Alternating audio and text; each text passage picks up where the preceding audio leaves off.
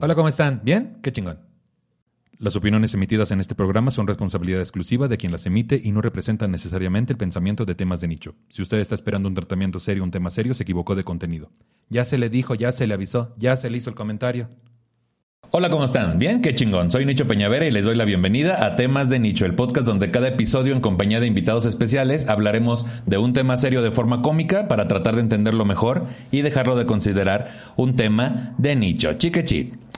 Actor y humorista, bienvenido Hugo Alcántara, el indio Brian. Muchas gracias. Chorros por los chamorros al escuchar mi voz de todas las mujeres. Y ahorita, eh, hidratación de pantufla. Ya estoy aquí y qué gusto estar con ustedes. Qué hermoso, empezando este sin meternos en terrenos este No, pantanosos. no, ni escabrosos, Todo bien, ni ni escabrosos, nada. nada. no pasa nada. ¿Cómo estás, manito? ¿Contento de todo? ¿Qué dices tú? Bien, mira, no son temas escabrosos. Cuando uno se sabe símbolo sexual, no hay pedo, no pasa nada. Es que esos ojos son, eh, dicen cosas, te decía. Tienen pasado, tienen historia. Así, así. Qué fuerte. Oye, fuerte.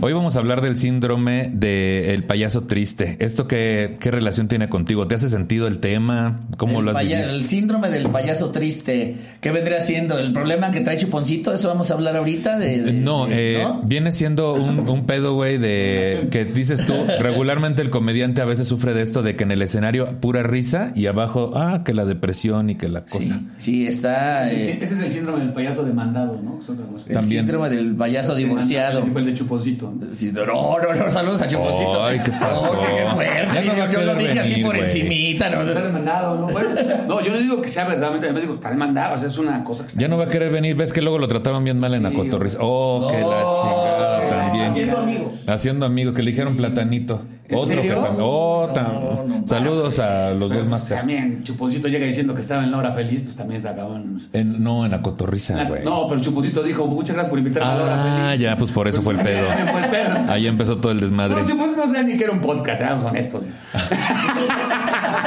Saludos al buen este, Alberto Chuponcito. Y este es un tema eh, por demás interesante. Además, que pues ha pasado desde famosos, muy famosos, rockstars, actores eh, hollywoodenses. Entonces, eh, va a haber tema, va a haber tema. Perfecto, me parece muy que bien.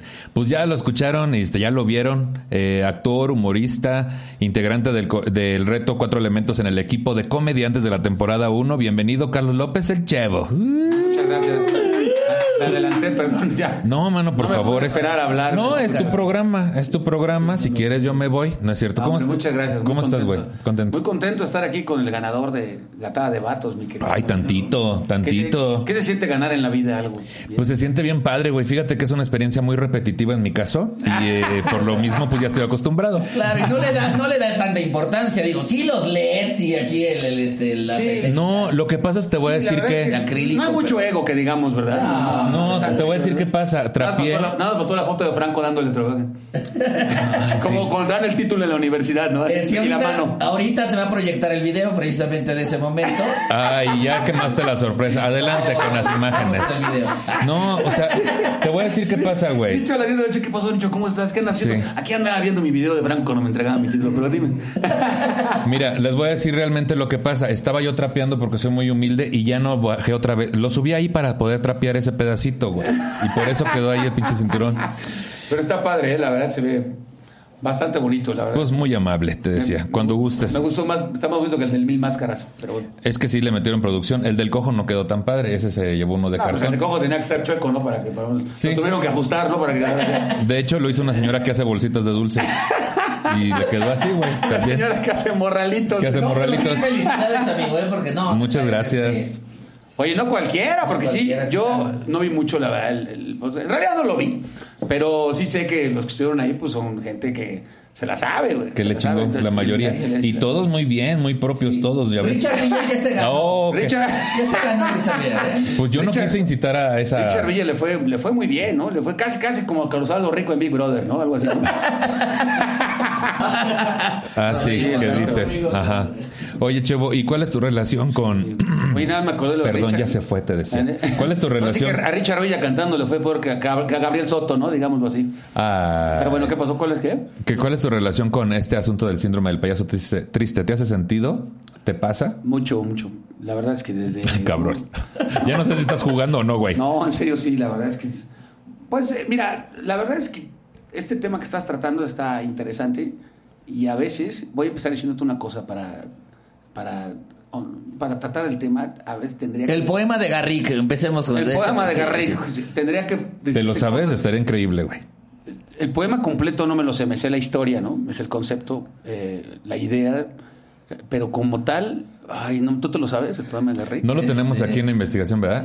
Pero ahorita, ahorita lo buscamos para eso. Pero Ojalá hubiera un, este, una página internacional. que No, pero me sé el brindis del bohemio. ¿No, no sirve de algo? Si quieres, sí. O el juramento a la bandera. Bandera de México. le También. Yo voy a hacer el poema a la madre, que hoy también el 10 de mayo. Va- Vamos a hacer una cosa. Si quieres, ya cuando yo vea que es el momento, te doy el cue y Y, te eh, arrancas. bandera de Metos para. que sea bandera sorpresa. de sí. México. le Porque ahorita pues es demasiado entretenido Yo como para yo empezar el programa. badum, badum, badum, badero, badabadum.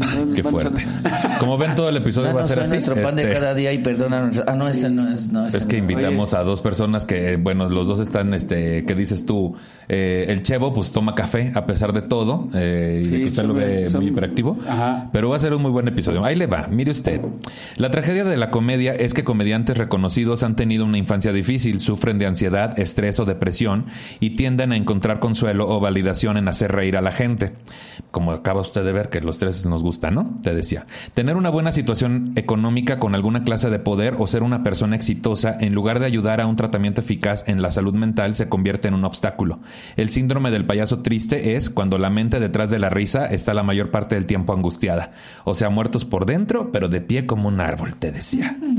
¿A ustedes ya habían escuchado algo acerca de este síndrome? Digo, todos como lo que hemos leído es el, el- el poema que mencionabas. De hecho, yo lo vi en tu Facebook, güey. Por eso, eh, hace un par de años, ¿no? Lo publicaste. Sí, sí, sí. Entonces, por eso dije, ah, pues vamos a traer al indio a que hable de esto, a, a Hugo. Y dije, ah, Chevo también, ¿no? Entonces, este, este asunto, güey, de del payaso triste, ¿qué es lo que la gente piensa a veces que es? O sea, que nos subimos al escenario y nos bajamos llorando o qué crees que sean los clichés que ellos tienen en su cabeza?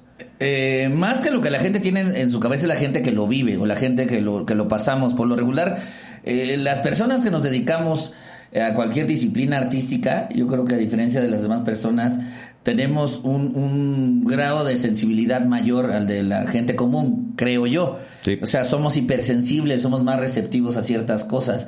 Y a veces, eh, yo creo que en la comedia en específico, eh, eh, a veces pensamos o queremos que la felicidad sea permanente. Tal vez, o sea, como que esos, esos momentos de euforia como que duren más. es- o sea, porque pues este, este ramo es, es echar desmadre, es cotorrear, es tener contacto con la gente en los lugares donde nos presentamos. Es como mucho ruido, como mucho, a veces hasta mucha adulación. Y si a eso le sumas que si ya te dedicas a, a esto, eh, y si es de manera ya profesional, también es muy noble económicamente Sí. a comparación de otros otras chambas. Y entonces si le sumas todo eso, siento que sí estás en un mood como de, de felicidad aparente eh, y te das cuenta que no es permanente. Sí, esa es una opinión muy personal. La, fe- la felicidad yo considero que es, es una cuestión eh, cíclica, no es, no es como que todo el tiempo seas feliz. Y uno busca o quisiera que así fuera, y entonces ya cuando estás solito en tu cuarto, en el hotel, en el pinche avión, en el, ya sabes, este, comiéndote el club sándwich frío, que creo que todos lo, lo hemos pasado. En Viva Aerobús, la Marucha. De, de repente es donde te da el super bajón, ¿no? Fíjate, una, a mí me pasó una vez en, en una fecha, en unas fechas que estuve ahí en Estados Unidos, este, que me tocó dar un show en domingo, fíjate. Y ya en la, en la noche, ya en el hotel, solito empecé a ver como Facebook, historias y la chingada, y veía a varios amigos. Esto ya es como muy personal, ¿no? Sí, sí, sí, Y veía fotos de cuates, de compañeros, yo, yo ya ando en el cuarto piso, donde su domingo había sido este eh, eh, de un amigo en el bosque de Aragón, güey. Subió unas fotos con su familia montando como unos caballos y comiendo y con sus Ajá. chavos, ¿no? Entonces, este- esta carrera es muy bonita, pero también tiene como mucho sacrificio en muchos sentidos. En mi caso, que no, si no me he casado, no he tenido hijos, toda esa parte que también tu reloj biológico te pide, hace que tengas unos bajones terribles. O sea, que yo decía, puta madre, este, tal vez la gente piensa, no, tú a toda madre estás, puta madre, ves artistas, ves nalgas, porque es lo que todos te dicen. ¿Y cómo si está buena la Galilea? Sí, llama, o sea, como que siempre piensan que, que todo es como como glamour y felicidad y después uno dice, ching, a lo mejor eh, las cosas más simples son las que quisiéramos vivir, y en el momento que en una gira cansado, viajando en aviones, mal comido, la chingada, pues todavía te da más para abajo. Entonces yo creo que todos los que nos dedicamos a eso, puedo asegurar, no sé, bueno, no sé, pero que lo hemos vivido y lo hemos pasado y lo hemos sentido. Sí, o sea, este pedo de los simbolismos, ¿no? De con lo que nos comparamos, que es la familia feliz y, y los hijos y el matrimonio y todo este pedo que son simbolismos que traemos arrastrando de toda la vida, güey.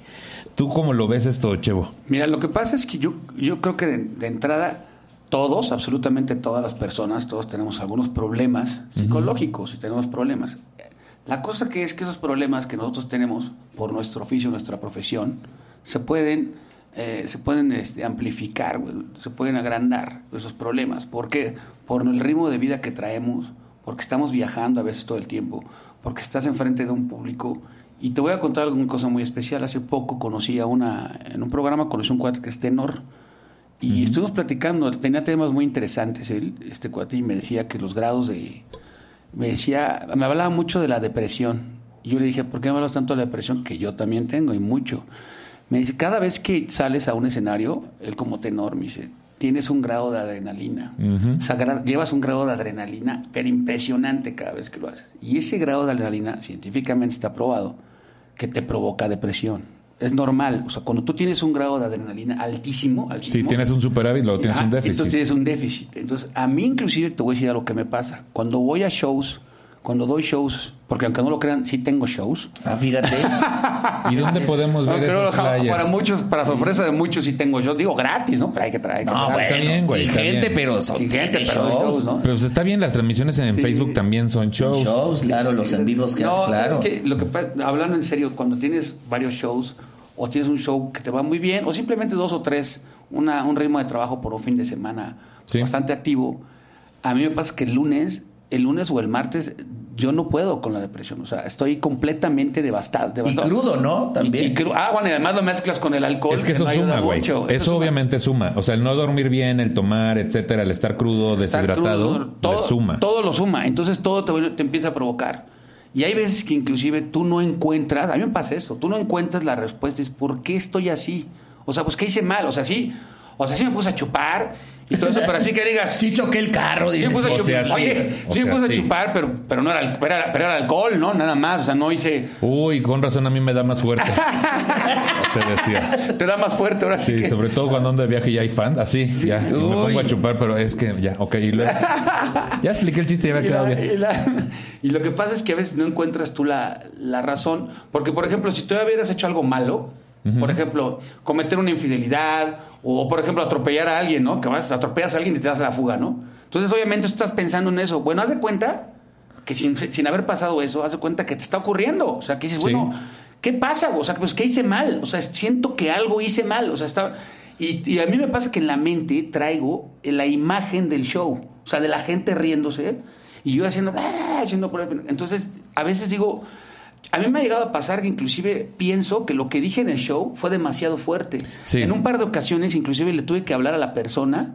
No, y es en Para serio, preguntarle. Para preguntarle. Le dije, oye, una pregunta, lo que dije ahí de verdad, discúlpame que te moleste de entrar a la cliente así el lunes, ¿no? Oye, soy el comediano, así que fíjate que estoy pensando que dije algo que a lo mejor incomodó a alguien ahí y a mí se me... Y la persona me dice, ¿cómo? Dijo, la verdad es que ni me acuerdo, güey, o sea, no pasa nada. O sea, Oye, no pasa- yo sí, así de- me acuerdo que, o sea, chistoso no fue, pero fuerte, ¿no? Fuerte no fue. Mira, o sea, me acuerdo cuando te, cuando te subiste el calzón, güey, pero... Pero nada más. Pero nada más, güey. Pero ya lo de masturbarte, pues no estuvo tan mal, güey. Pero, pero, es, mal. pero es curioso esta parte donde dices. Era un swinger es- bar, ¿no? También. También. Que sí, que sí que ¿no? han contratado también No, que comediantes para ir. no, yo, yo sé de muchos, pero no voy a decir que el indio Brian ha ido ahí, ¿verdad? Porque, pues, no, yo he ido a trabajar, claro que Claro, que yo Claro. Todos han ido, compadre. Claro, claro. Yo no te voy a decir de los lugares que también tenemos nosotros los gays, día, te decía. Tengo una cosa, tienes que invitar a Pepe Magaña. coger, a Pepe Magaña así. un día, invito a Pepe Magaña. Él es de los que más tiene unas anécdotas en eso. Bueno, ya luego hablamos. Bueno, pero, pero, pero lo que yo quería, lo que yo quería mencionar, güey, es que es curioso donde dices, estás buscando, analizando qué es lo que hice mal, güey. Y entonces el primer impulso es, ah, a lo mejor dije algo de más en el show y por eso me siento raro. Pero no es eso, güey. Es como, por ejemplo, hablamos la otra vez del tema de la infidelidad y estaba este, este pex donde la mujer a la que le fueron infiel busca las respuestas. ¿Cuántas veces te acostaste? ¿Dónde fue? ¿Por qué fue? O sea, trata de entender por qué motivo se siente de esa forma, güey. Entonces, es, es curioso que tú menciones que, des- que te sientes mal, güey, pero es por una explicación científica, es una cuestión química, que hubo una sobreproducción de adrenalina y otros químicos y luego obviamente hay un déficit, es como lo que provocan ciertas drogas. Entonces dices, ¿por qué me siento así? Y tu primer salida es, fue en el show, porque esto que estoy sintiendo es post-show. Entonces fue en el show, me siento mal, seguramente hice algo raro, ¿no? O algo malo y no, seguramente no es así tampoco. Eh, que a veces nos pasa también bajándonos del escenario, güey. O sea, hay veces que también analizas y dices, ¿Por qué me siento así? Ya sé, es que cuando le pregunté a la chava que se dedicaba y luego me dijo que era de Oaxaca y le dije un chiste demasiado fuera de lugar y entonces empiezan esos cuestionamientos, güey, ¿no? Pero bueno, eh, vamos a ver qué es el síndrome tal cual. El síndrome del payaso triste, o, o- ahí les va mi inglés, que la gente sabe que yo hablo muy... Sad, sad Clown Paradox. Es la asociación contradictoria entre la comedia y los trastornos mentales como la depresión, bipolaridad, ansiedad o los tres de chingadazo. Muchos comediantes se caracterizan por sentimientos donde el humor evoluciona como una liberación de tensión, eliminando sentimientos de enojo reprimido, angustia o tristeza a través de una rutina cómica. Una serie de experimentos psicológicos publicados por primera vez en 1981 indicó ciertos rasgos de comportamiento exclusivos de los comediantes que no coinciden con los actores en general. Un trabajo posterior realizado por Kaufman Cosbelt. Ah, se lo dije bien. Está, Muy bien, está fácil. oye, muy bien. Reinterpretó, re- ese ya no lo dije. Ese ya valió Reinterpretó lo- estos resultados y supuso que, si bien la comedia sirve como un mecanismo de afrontamiento para ocultar el trauma, también puede motivar al comediante a utilizar el humor como una manera de formar relaciones y ganar aceptación. La risa puede evolucionar como un medio para la autopreservación, separando al individuo de cualquier adversidad enfrentada y permitiendo un control percibido sobre las situaciones incómodas. La búsqueda constante de aprobación puede causar problemas de salud mental como ansiedad o depresión y si no se trata puede llevar al suicidio en situaciones extremas.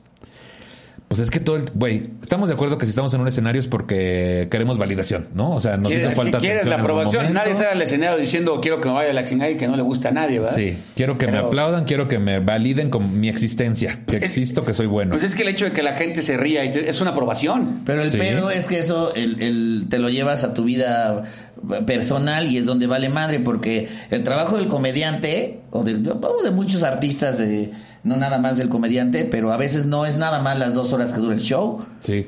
Es estar creando materiales, estar observando, es estar, ya sabes, recopilando este este material en tu caso, buscando chistes en internet, Chevo, todo eso, todo eso que este, cierto. este Achutes. Y luego- Ay, ay, este, pero, o sea, y te llevas eso a tu, a, a tu vida y entonces es como siempre estar buscando, eh, como dices, la aprobación. O sea, como que te, nos importa un poco más que a la gente normal, entre comillas, el, el, el qué dirán de nosotros, el qué piensa en nosotros, el cómo nos ve la gente. Y eso, pues, puta madre, es un peso Sí, ¿sabes? bastante aquí, cabrón. Aquí me recuerda la frase de Woody Allen que decía el peor error, el peor error que puede cometer alguien es tratar de caerle bien a todos. sí, no Es el peor error, pero, sé- pero, pero, pero ahí yo le voy a agregar algo, pero es un error muy frecuente. Muy un error muy nosotros. común, muy común entre Yo diría cotidiano entre nosotros. entre todas las personas, tratarle de caer bien a alguien. O sea, entonces, pues es que, mira, de entrada, de entrada, a ver, a esa frase cuando vas a un show y de repente quieres, quieres romper el hielo con una persona, quieres con el público, de alguna manera estás tratando de caerles bien. Claro. O sea, o sea, estás, ¿por qué estás tratándolo? Porque dices, bueno, yo no voy a llegar como güey. Hablaba con esto con Fede del Regio el otro día. Le decía, yo no estoy de acuerdo. en lo- hay gente que dice, mira, yo voy a dar mi show y cuando voy a dar mi show, este, pues es lo que yo traigo. Muchos así opinan. Así me conocen, así me quieren y pues es lo que hay. Y si no quieren, pues ni modo, se aguantan. Eso estoy completamente de desacuerdo yo, o sea, completamente. O sea, cuando tú vas a un show, o sea, tú no puedes llegar y decir, ¿sabes qué? Este soy yo y si quieren y se aguantan. Estás loco. O sea, tienes que solucionar. Al contrario, te, estás contra- te están contratando para ir a divertirlos. Ese es tu, ese es tu, ese es tu, hacerlos reír. Ese es tu objetivo. Y si no lo estás logrando, solucionas. Tienes que solucionar o hacer algo y, y a ver qué haces. Y de alguna manera estás cayendo en tratar de caerle bien a alguien. Es como yo lo veo. Ahora, Sí. y eso puede inclusive, eso puede inclusive, eh, de- este, por esa- es- ser una razón por la cual caigas en una depresión también. Es, es que también es un esfuerzo muy grande, cabrón. O sea, esto, justo pensar en agradarles todo el tiempo a todos, en ese momento por lo menos en el escenario. Y la otra parte es lo que decía Hugo, de te bajas y quieres aplicar en la misma fórmula en tu vida diaria. La diferencia es que en tu vida diaria, pues eres tú. No tienes estas herramientas que tenemos como ciertas máscaras o escudos que en el escenario nos respaldan por un personaje. Seamos estandoperos o comediantes o humoristas en general, pues una versión exagerada o desvirtuada de nosotros mismos. Entonces, si te quieres bajar a aplicar esa falta de aprobación en tu vida todo el tiempo, o que esté al mismo nivel más bien que la que tuviste arriba, pues sí te vas a dar en la madre, ¿no? Es, es complicado y luego también viene la parte de redes sociales, güey, que no nada más es eso de subirte al escenario y justo estar dando, dando un buen servicio, adecuándote a lo que la gente quiere ver, eh, pasando por encima de ti en muchas ocasiones, güey, sino que después convivir en redes sociales donde sí eres tú mismo, pero la mayoría te aconseja, mantén el personaje en redes sociales, siempre contento, siempre comediante, siempre ingenioso, siempre chistoso, y a veces no se puede, güey, con algunos comentarios de algunos haters. Entonces, mantener eso en el escenario, en tu vida y en tus redes, No, está, Está cabrón. cabrón. Además le dijiste una cosa muy importante, lo de los haters. Y esto hay que decirlo abiertamente. A veces, con, antes de decirte esto, te voy a decir algo. Cuando uno viene a, los- a los podcasts, a veces, y te lo voy a hacer honestamente, diciendo honestamente así. ya di no, chevo. Pero que sea honestamente, o sea, si lo vas a decir, voy a decir, que sea honestamente. abriéndose en una- a veces uno no sabe qué tanto podrías decir de ti, de tu vida personal. O sea, a veces hasta dónde puedes llegar. Aquí en este podcast, por ejemplo, hasta dónde podría llegar, llegar a decirte tantas cosas de mi vida personal o tantas cosas que siento. Lo O sea, que tú siendo quieras, honestos, dudo, pero, pero es normal que dudes. O sea, es normal que dudes porque... La vulnerabilidad, Sí, entiendo. exacto. A veces tienes inseguridades o a veces no sabes qué tanto decir o cuánto te puede afectar. Pero te voy a decir algo. A mí me ayuda si lloras, por ejemplo. Ah, no A ver, a ver, hazle, a ver, llora. A ver, a ver, a ver, hazle. No eres hazle. actor, ¿no? Aquí Hazle. dijiste actor. No, además Sí. soy actor, sí, de los Sí, que pueden claro. dar el método, ¿no? Los del método. Del mira, método. Mira, de volada, así, mira cómo... mira.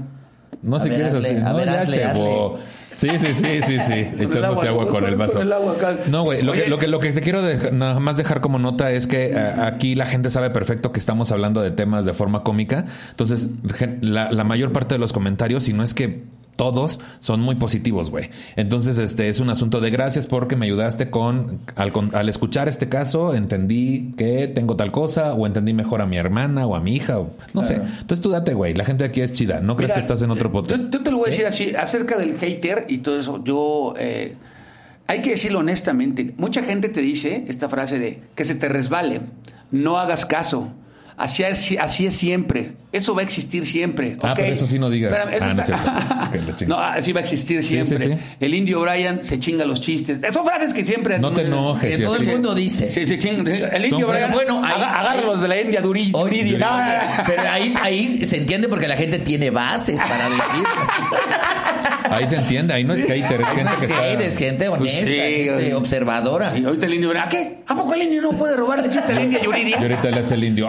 ¡Vamos, cabrón! ¡Ay, salsa! Ah, que la chingada. ¿Qué pasó? No, lo que pasa. Excelente. Excelente. Siendo honestos, cuando tú ves los- tantos comentarios negativos, es normal, te voy a decir la verdad, sí te afecta. Uno no es de, uno no es de palo, güey. O sea, es obvio. Cualquier persona cuando tú lees algo hacia ti y te dan una- un mal comentario, no eres de palo, güey. Te va a afectar. Evidentemente, no tiene que- que rebasarte.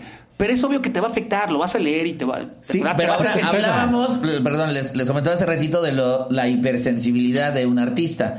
Vaya, de... eh, inclusive cuando das un show, te va mal, porque el que diga que nunca le ha ido mal o... Lo hace para quedar en ridículo, güey. a todos nos ha ido muy bien, nos ha ido mal, ¿no? Por alguna u otra razón. Cuando te va mal, puta, te sientes el más pendejo, güey. Hay, hay, hay veces que hay noches que, que hasta te hacen dudar a pesar de que lleves una carrera, que trabajes, que si algo no sale como querías o no sientes la respuesta o algo... Puta, te bajas dudando de tu capacidad, dudando de tu chamba, dudando tu futuro, güey. Y si te va muy bien, puta, sales, este, ya sabes, también pensando que eres la pinche riata más riata del. Entonces, encontrar un equilibrio en eso también está cabrón, güey. Decía Teo González una Sí. vez me decía que. eh, que ¿Qué te decía? Así. Una de las. Te decía, mic, mic, ya, que más- Me decía, "Mi, mi". Que me digan, Teo. Encantó eso. No, este, que él aplicaba este.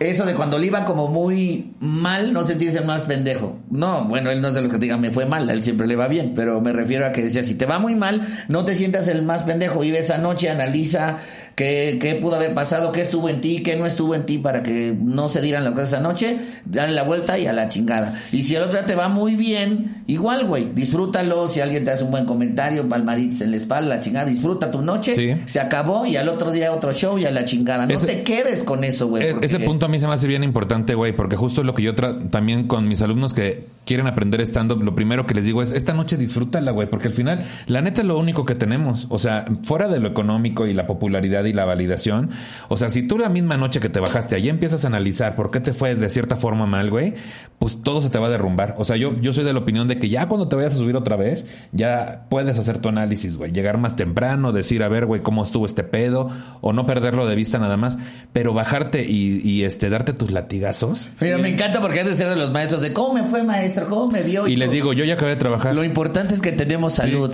Charlie. Yo les digo, yo lo que les digo, güey, y justo porque también hay una parte donde hay que trabajar en la objetividad, güey. Claro. Ahorita decías también de comediante que él siempre dice que le va bien. Eso es poco objetivo. Entonces hay que decirles cuando te preguntan cómo me fue, pues cómo te sentiste. Sería la primera respuesta que me interesaría saber. Porque si me dicen, me, me fue increíble y veo que no, entonces ahí es donde viene, no, mal, no te fue ¿no? increíble.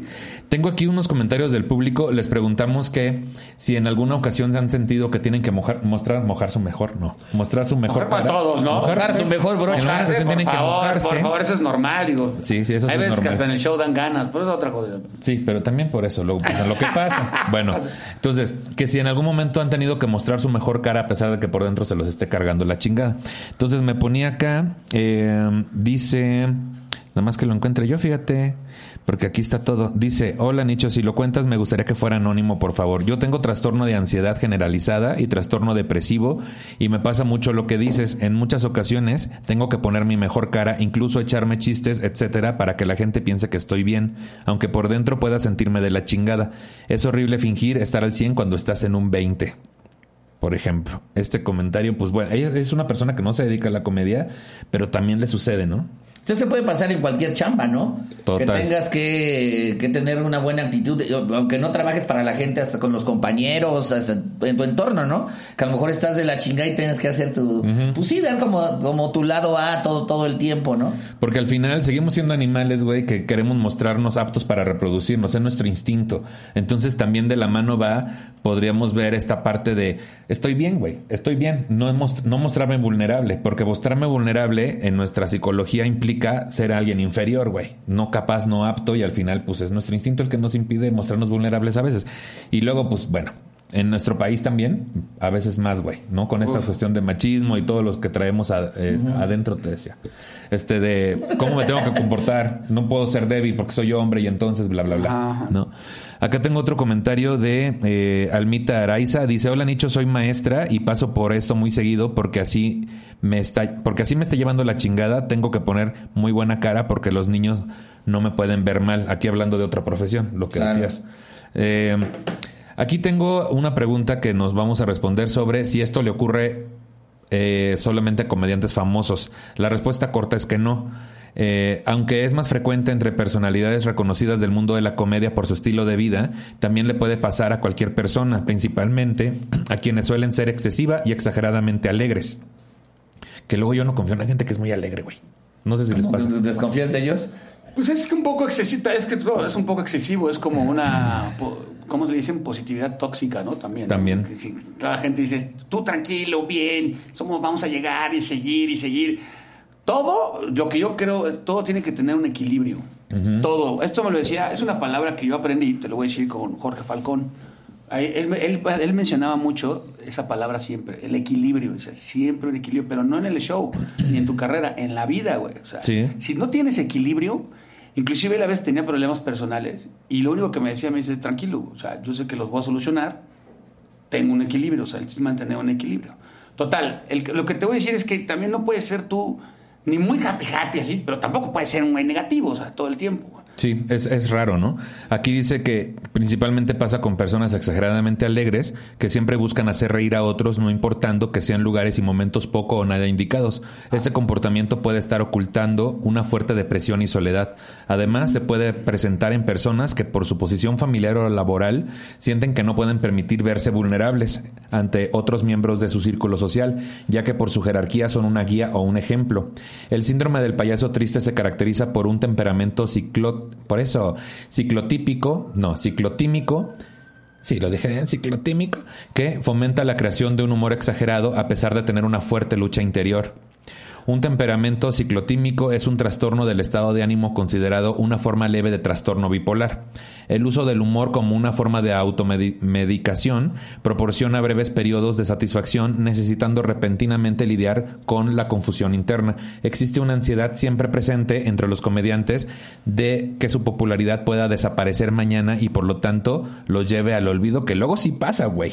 O Sí. sea, que también es tiene que ver mucho la personalidad. No dudo que haya gente que su personalidad sea así extrovertida todo el tiempo y sean Sí. muy cagados, porque así es su personalidad, no necesariamente es porque, porque traigan pedos, ¿no? el, fa- el famoso comediante de 24 horas. el ¿no? famoso 24/7, comediante. güey. Digo, Habrá 24/7, gente ¿no? que si su personalidad es así, dices, pues está como chingón. Lo que yo creo es que eh, lo que encierra este pedo es ansiedad, depresión, ¿no? Este. Y a veces, eh, por lo que tú comentabas eh, de, de esta cultura machista, de, de esta cultura que tenemos, a veces uno como hombre, el sentirse deprimido es como si reflejara ser débil, güey. Y entonces esa madre se puede, la puedes manifestar de otra manera, no, no, no únicamente estando triste, güey. A lo mejor una persona que es más neurótica, más enojona, Sí. lo, lo que esconde detrás de esa pinche neurosis y ese enojo es una, una tristeza, güey, una Sí. depresión. A lo, a lo mismo que dices de alguien que de entre más mamadas dice, se siente más aceptado y se da él solito su, Su palmadita. su palmadita, Su ¿no? Decir, mira, mira cómo sí soy cagado, pero eh, tal vez por dentro, te- más bien es un hecho que te está llevando la chingada. Y es ¿no? un mecanismo evasivo también, güey. O sea, ¿cuántos no tenemos ya muy desarrollado ese pedo de que en los momentos difíciles o de crisis o de dolor, incluso físico, güey, reaccionamos riéndonos o queriendo reírnos o hacer reír a, hacer reír a otros? Pero fíjate, también es un síntoma de la depresión. Sí, claro, O sea, es un escudo. Exactamente, es, es un escudo. O sea, el, el querer hacer reír es un escudo. O sea, tú, inclusive cuando tú llegas, ya a mí me ha pasado que, que a veces yo estoy en un show así, eh, con las personas que están riendo y de la nada a mí en el pleno show me llega el pensamiento, o sea, me llega el recuerdo, lo que me está mortificando en ese momento. Sí, claro. En ese momento me está llegando. Y mientras va el show más, más me vuelve a llegar. Y cuando termina el show, mira, te voy a contar rápido una anécdota. Sí, Uno- claro. El primer show que benéfico que tuve empezaba de comediante y me dijeron, ¿le puedes dar un show a unas señoras? Son unas señoras, pero te voy a explicar, vas a ir a la raza y todas tienen cáncer. Le digo, ok, sí, no, no hay problema. Yo iba con gripa, me sentía mal, estaba yo muy mal. este, gracias, calentura, la chingada. Pero cáncer no tenía. Oh, no, que que la chingada. Oye, de hecho, así, así empecé el show. Así empecé el show. Bueno, pero no estoy con nada. Y fue un éxito. No manches. No, llegué y vi a las señoras la primera vez. Chevo, voy a tratar de hacer esto rápido, digo, por si las moscas, ¿no? Para que lo alcancen a ver todas, ¿no? No voy a ser muy tal. No, no. Sí estás grabando eso, ¿verdad? Sí. Llegué y le, llegué y le, decía. llegué y di el show. La primera vez cuando llegué, la primera, o sea, la primera vez que tú ves esa imagen en tu vida, está muy cañón. güey. Entonces, cuando empieza a dar el show, y de verdad una señora súper buena onda, se rieron una hora y media riéndonos todos, nos la pasamos muy bien. Mi reflexión fue esta, el ayudado, yo fui a ayudar, y realmente el ayudado fui yo. Claro. O sea, el ayudado fui yo, güey. Regresé al carro y me aventé como 20 minutos llorando, güey. De hecho, se me pone la piel chinita ahorita, güey. Me pongo Sí, llorando, claro. así llorando, así de que me, me dio depresión, güey. O sea, algo pasó, no sé, qué- no lo explicó, pero estaba llore y llore y llore de lo que vi, o sea, porque noté una persona que tenía una enfermedad, pero que se estaba riendo, güey. Creo que, creo que a, a mí, creo que lo que te pudo haber pasado, que no quiero ser intruso en esa conclusión, güey, pero lo que yo entiendo es que, por ejemplo, nosotros estamos en un escenario porque queremos validación. Entonces podría ser un tanto egoísta, güey, que esa sea nuestra gasolina, que sea, necesito validación, no fui visto, quiero ser importante, escuchado, validado. Y ahí es donde reconocer que esta gasolina, que es un tanto egoísta, es totalmente válida porque el fin es mucho mayor. O sea, el, el apoyar a otras personas como tú apoyaste a estas, a estas señoras que estaban pasando por eso del cáncer, güey. O sea, a lo mejor ahí fue por justamente donde dijiste, ah, caray, o sea, esto es más grande que yo que yo mismo. ¿Así lo dije bien? ¿Sí es más grande que yo mismo? Sí. Pues sí.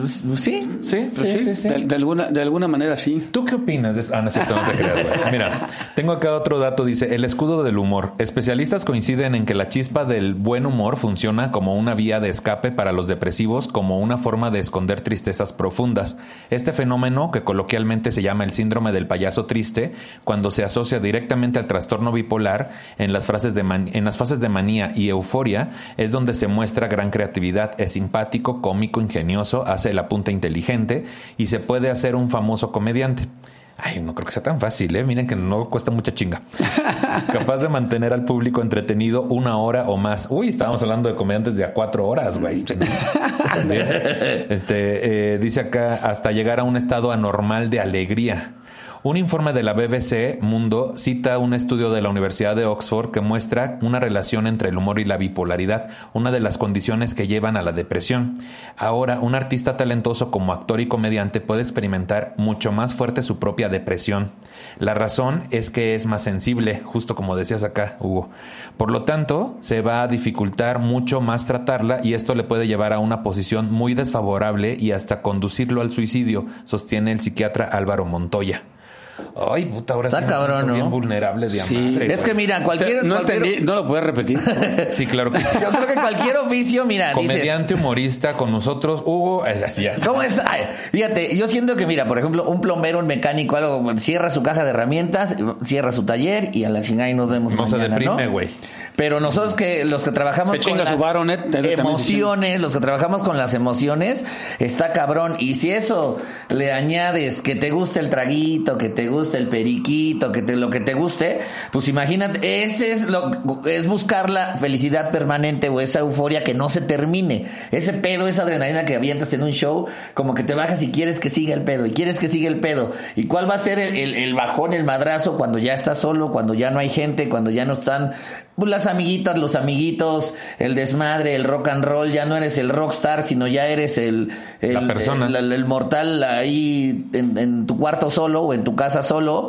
Puta, pues es un madrazo bastante. Y, y lo hemos visto de cerca, güey, con muchos compañeros, en ese sentido de enrolarse en, en sustancias y en cuanta madre para, y que también se comportan como el comediante 24-7. Entonces eso debe ser súper cansado, güey, y aparte Sí. métele cosas. Mira, yo no, te voy a explicar, yo no, en mi caso yo no me, yo no me meto nada, o sea, yo nunca, nunca me he drogado en la vida. O sea, alguna vez, eh, yo no me drogo por una razón. Decías una vez me comí una Tix Tix. No, Nada más.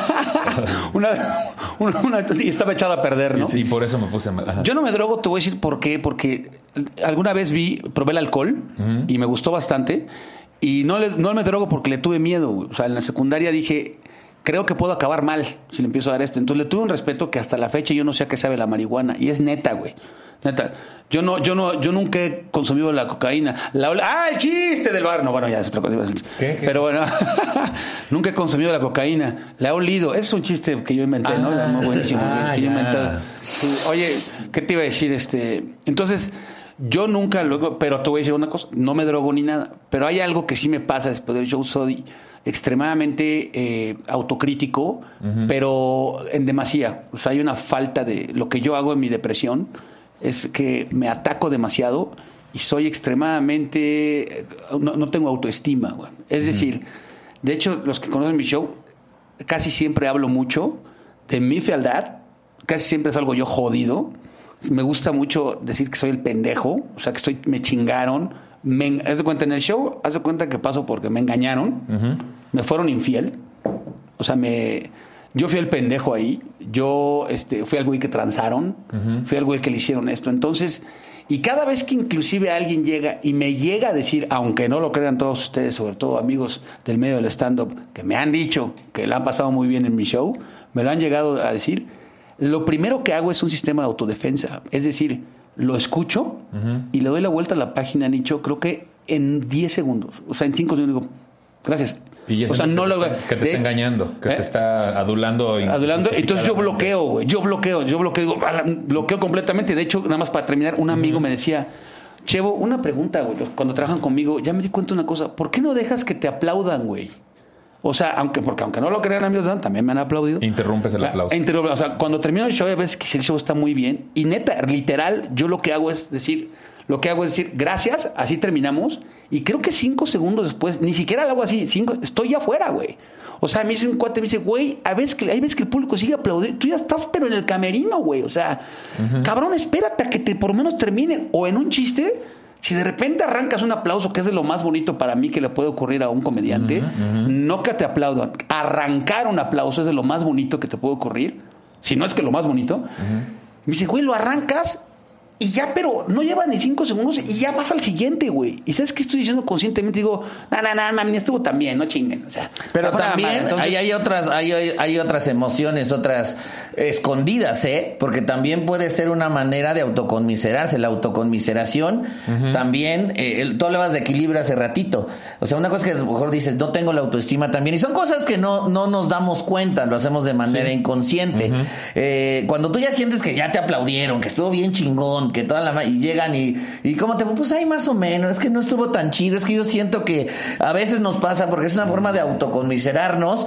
Es como decir, me tiro para que, para que me levanten, para que me, inconscientemente, para que me sigan diciendo que sí estuvo bien chingón, sí estuvo, y volvemos a lo mismo, el que el, el- el artista, en este caso lo, el, el payaso triste y demás, eh, siempre buscamos la aprobación, se basa en eso, siempre buscamos eh, que apruebe la gente, que, que quieran, eh, más bien, que queremos escuchar siempre cosas buenas, chingonas, positivas, y muchas veces provocamos que inconscientemente que vengan esas, esas palabras, güey. Como autoconmiserándonos y diciendo, no, pues no, no estuvo tan chido, no, pues no está tan Pero padre". yo aquí creo, Hugo, que tal vez, no sé, pueda ser la incongruencia, güey, de subirte a que te validen, pero al mismo tiempo, digo, esta cuestión del síndrome del impostor, donde no te sientes merecedor, güey, donde todo el tiempo estás, es que no me mereces, no es para tanto. Ajá, no, me merezco esto. No me merezco, o sea, no te lo mereces. Ese es, un, esa es depresión también. Y tiene que ver con lo que acabas de decir de la baja autoestima, güey, en donde es, ya me subí porque necesito esta validación, ya estoy arriba, la estoy recibiendo, no, no me la merezco, güey. Más que la, la autoconmiseración, es, es un juego doble, bien raro y bien incongruente, pero justamente tiene que ver con hacernos conscientes de esas cosas y actitudes que tenemos inconscientes, güey. Y, y siempre aquí recomendamos la cuestión de la terapia y todo este pex, Sí. este, que justo te lleva a esos momentos. Sí, pues son defectos de carácter, de alguna manera. Y viene, viene la contraparte, ¿no? Cuando ya te fue de la chingada, te fue mal. O hay, hay, eh, yo he visto casos, puta, y salen, ¿escuchaste? ¿Cómo se ríen? ¿Escuchaste? Ay, no, güey, los que ¿Cómo me fue? güey, ¿Cómo me fue? Sí, dices, verga, ¿qué? puta, qué show viste, güey. ¿no? Sí, Ah, qué pedo, ¿no? O el típico show que está más o menos, o de acá, y, y se acercan tres personas y me dicen, no mames, dame una tarjeta y la chingada estuvo, porque yo sé, como, por qué, güey. donde, no se ríe nadie y esto fue Sí. increíble. O sea, a ver, todo- deberíamos inclusive hacer otro podcast con este tema, pero te lo voy a preguntar rapidísimo. Usted, ¿Tú te ves en la ¿Qué opinas cuando te ves en la tele? O sea, cuando, Ah, te ves, cuando te ves... difícil. es difícil. es. A la Es de mayoría lo más complicado que puede un comediante o un artista Es es, verse. verse. verse, en la tele. Es no aguantas, güey. O sea, no aguantas a veces. güey. Porque dentro de lo que cabe también tenemos un chiquimomento cero a veces en el escenario, como lo tendría alguien que va a una motocicleta a toda velocidad donde desaparece y no se acuerda realmente lo que pasó, güey. Y como nuestras expectativas siempre son muy altas y a veces fantasiosas, te bajas y aunque quieras ser objetivo, hasta que no te ves realmente, güey, y te enfrentas a ti mismo hablando, es como, ah, qué difícil es, güey. Porque ves todos los defectos, todas las faltas, Claro. todos los errores. O y sea, siempre sientes que pudiste hacerlo mejor. Siempre. sientes que pudiste Siempre. Y aunque mejor. alguien te diga, oye, te vi, la chingada, te estuvo muy bien, tú dices, no, la verdad es que no. O sea, no, no. Y esto mezclado con una frustración que a veces tenemos por no estar donde queremos, güey. Entonces cuando nos vemos, lo adjudicamos a esa noche en particular sin, sin considerar que tiene que ver con toda una carrera y muchas otras noches. Y a veces somos muy duros con una sola noche y, y no, no alcanzamos a ver nuestros logros. E incluso hay veces, a mí me ha pasado, güey, que tengo que ponerme a hacer una lista con todas las cosas que he conseguido en cuanto a programas, este, no sé, güey, este... Cinturones. Cinturones. Este es- tengo solo dos cinturones, este que Sí. tiene tres años conmigo y este otro. No, y falta uno, el que le ganaste al al- cojo feliz, y- ese y- falta. Y el Pardueles, ¿no? Que se Campeón de El Pardueles que se compró en, el, en la secundaria. Y, pero voy a, ir a, voy, a ir a- voy a ir a León, Guanajuato. Así ya te decía, voy a comprar unos guaraches también y un cinturón. Mira, acá tengo otros comentarios de la gente. Dice Cintia Mayorga, sí, yo me he cachado a hacerlo enfrente de mis hijos cuando tengo algún problema con su padre y pues yo suelo actuar normal enfrente de ellos para que no se den cuenta de que estoy triste por algo o molesta. También en cuanto a la cuestión familiar. Este, acá me dice eh, Eve Ortiz, que ella es exalumna también de Casa Peñavera, dice, todo el tiempo desde que era pequeña asumí el rol de adulto, crecí en un entorno donde estar triste no era una opción o no era motivo de atención, así que asumí el rol de adulto. Hasta la fecha la vida me ha dado unas buenas lecciones y pocas veces me permito mostrar mis emociones. Lidio con ellas en silencio y en terapia. Para mí es un lujo dejarme caer en depresión o tristeza porque eso implica dejar de hacerme cargo de mis compromisos y responsabilidades soy mamá soltera y si yo me caigo hay alguien que pagará el precio. Esa es una constante en mi vida. Está muy mal, ¿no? Está, perfectamente mal. O sea, imagínate tomarlo como una, tomar una, la depresión, tomarlo como una justificación nada más. Es decir, lo que está diciendo ella, hasta donde yo entendí, pues es que eh, para ella es un lujo caer en una depresión. Es decir, casi, casi está, le gusta el mal vivir, está esperando que algo le pase para caer en una depresión. Pues más bien es como una cuestión de liberación, ¿no? Por lo que entiendo es como una cuestión de ahí es donde ella se da chance de llorar, se da chance porque pues siempre tiene que eh, ha, crecido manteniéndose siempre en cierta línea, ¿no? Yo lo entiendo como este asunto de como el lujo desde lo que no puedo tener y entonces es, no me puedo dar ese lujo, güey. O sea, no me puedo dar el lujo de caer en depresión porque tengo demasiadas responsabilidades y de mí depende una persona, una hija. Entonces, ella lo ve como, no me puedo dar ese lujo, güey. entonces yo entendí. De estar, triste. bueno, Sí, pero no te preocupes, digo, o sea, podemos... Yo, lo que este, entendí fue que el, la India... Yo, oh, ya sé. yo lo que entendí es que nada más la olí. Así ya, que, cualquier cosa. Aquí hablamos ahora de presión social y entorno. Los especialistas Gloria Cecilia Ramírez señala no, la especialista, es que no son varias, es una. La especialista, pues así me equivoco yo. Gloria Cecilia Ramírez. Saludos a Gloria Cecilia. Saludos, Gloria, Cecilia. Gloria Cecilia. Señala que la presión social también influye en la medida en que exige el, al exitoso a que siempre se deba mostrar bien. Para ello enmascara sus miedos, sus tristezas, sus sentimientos, porque no está bien que se permita mostrarlos y menos resolverlos. La depresión de un exitoso se torna más peligrosa porque no es reconocida por guardar esa imagen que la misma persona muestra. No se puede trabajar a profundidad por estar expuesto a los medios y a las redes sociales. Entonces optan por mostrar una vida perfecta cuando la realidad es otra y eso se acumula. Se vuelve una bomba de tiempo que estalla en episodios que pueden llegar, en los peores casos, al suicidio. En un entorno reconocido, eh, en un entorno de reconocimiento a su comedia, no le es fácil buscar ayuda psicológica o psiquiátrica porque se malinterpreta como debilidad o incongruencia de carácter, lo que provoca que se atienda poco. Por eso el consumo de drogas y alcohol es un alivio al que recurren muchas personas depresivas exitosas, pero solo agravan la situación el especialista Gerardo Campo Cabal. Saludos, Gerardo. Gerardo, saludos a Gerardo. Es semilleras, saludos. A ver, ¿cuándo vienes, güey? Ya tiene rato que nos echar unas dos como la gente. Enfatiza que lo importante es que lo importante es que la comunidad, por eso, es que también... Es que lees tú en inglés, lees bien poca madre en español de la verga, pero... todo ese texto está en inglés y yo lo voy traduciendo. Claro, es lo que estoy viendo. Dejo algunas palabras. Sí, sí veo que está chingón Dujar Mojol. sí. ¿Sabes qué podría hacer? Le voy a aumentar el tamaño de la letra. Puede ser. No, más bien ya métete la ah. interlingua. ¿Sabes qué? Métete la primaria, me decía. sí, más bien. ¿Cómo, es el mundo de inglés de Disney? Sí, sí, sí. Ahí tengo dos videos, te decía. Son piratas, pero sirven. El especialista Gerardo Campo Cabal enfatiza que lo importante es que la comunidad entienda que el síndrome del payaso triste no está sujeto a control voluntario. Eso sería tan absurdo como pedirle a un fracturado enyesado por tres meses que si pone de su parte le quitamos el yeso al mes. Pues no. Si necesitas tres meses de tratamiento, son tres meses de yeso. Lo mismo pasa con la mente. La primera vez que se presenta alguna patología requiere un tiempo específico de tratamiento. Este, este pedo de, primero, no te creo porque eres comediante, no puedes estar deprimido. Te lo crees. Tienes esa presión social y dices, no puedo estar deprimido porque tengo una imagen que cuidar. Un personaje, un comediante no se puede dar el lujo de estar deprimido en redes sociales, por ejemplo, o en una reunión con productores o con otros compañeros o con empresarios, ¿no?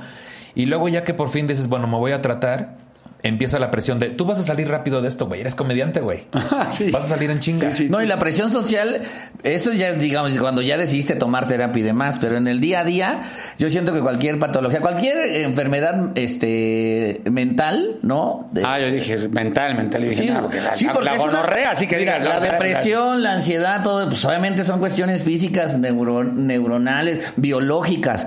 Y, y a la gente, eh, escuchaba una cosa que decían, por ejemplo, a un diabético,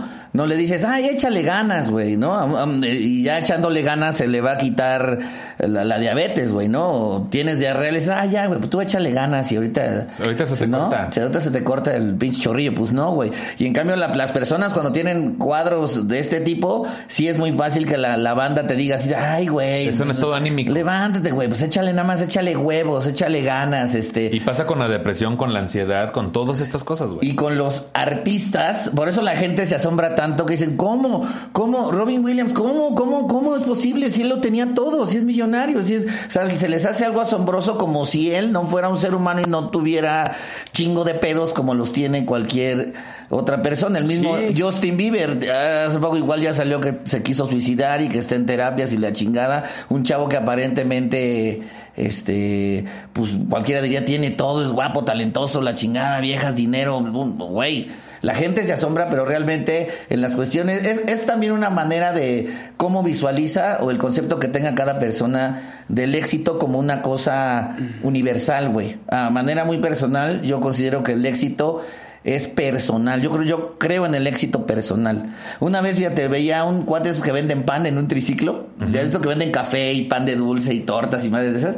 Y ve el güey cante y cante, pero con un chingo de LED su, su, Sí. su triciclo y el cabrón, eh, pero el güey estaba... Su actitud, con su actitud. Y tú dices, ese es su éxito personal. Nosotros no sabemos la historia de este cabrón. A lo mejor él viene de un pueblo, a lo mejor no tenía. Y él, para él tener ese triciclo, ese negó, ese pequeño changarro, para él ese ya es su. A huevo. Ya sabes, y puede sentir y pensar el mismo en su, en su mente, el mismo éxito que puede sentir Ricky Martin, ¿eh? No, no sé, no sé si, si, si me explico. O sea, ¿No habrá estado camuflajeando su esa para era dealer o alguna cosa así? No, ah, no. yo A creo. lo mejor, güey, por eso iba cante y No, es que era dealer, ¿eh? No, que- pero, pero justamente, güey, creo que donde es injusto medirnos en cuanto a la cuestión del éxito siempre va a ser la popularidad o el dinero. Claro. Y es lo que primero hacemos, güey. Cuando nos comparamos con alguien para frustrarnos, es justamente irnos a cuántas presentaciones, cuán- en dónde se presenta, qué ha comprado, etc.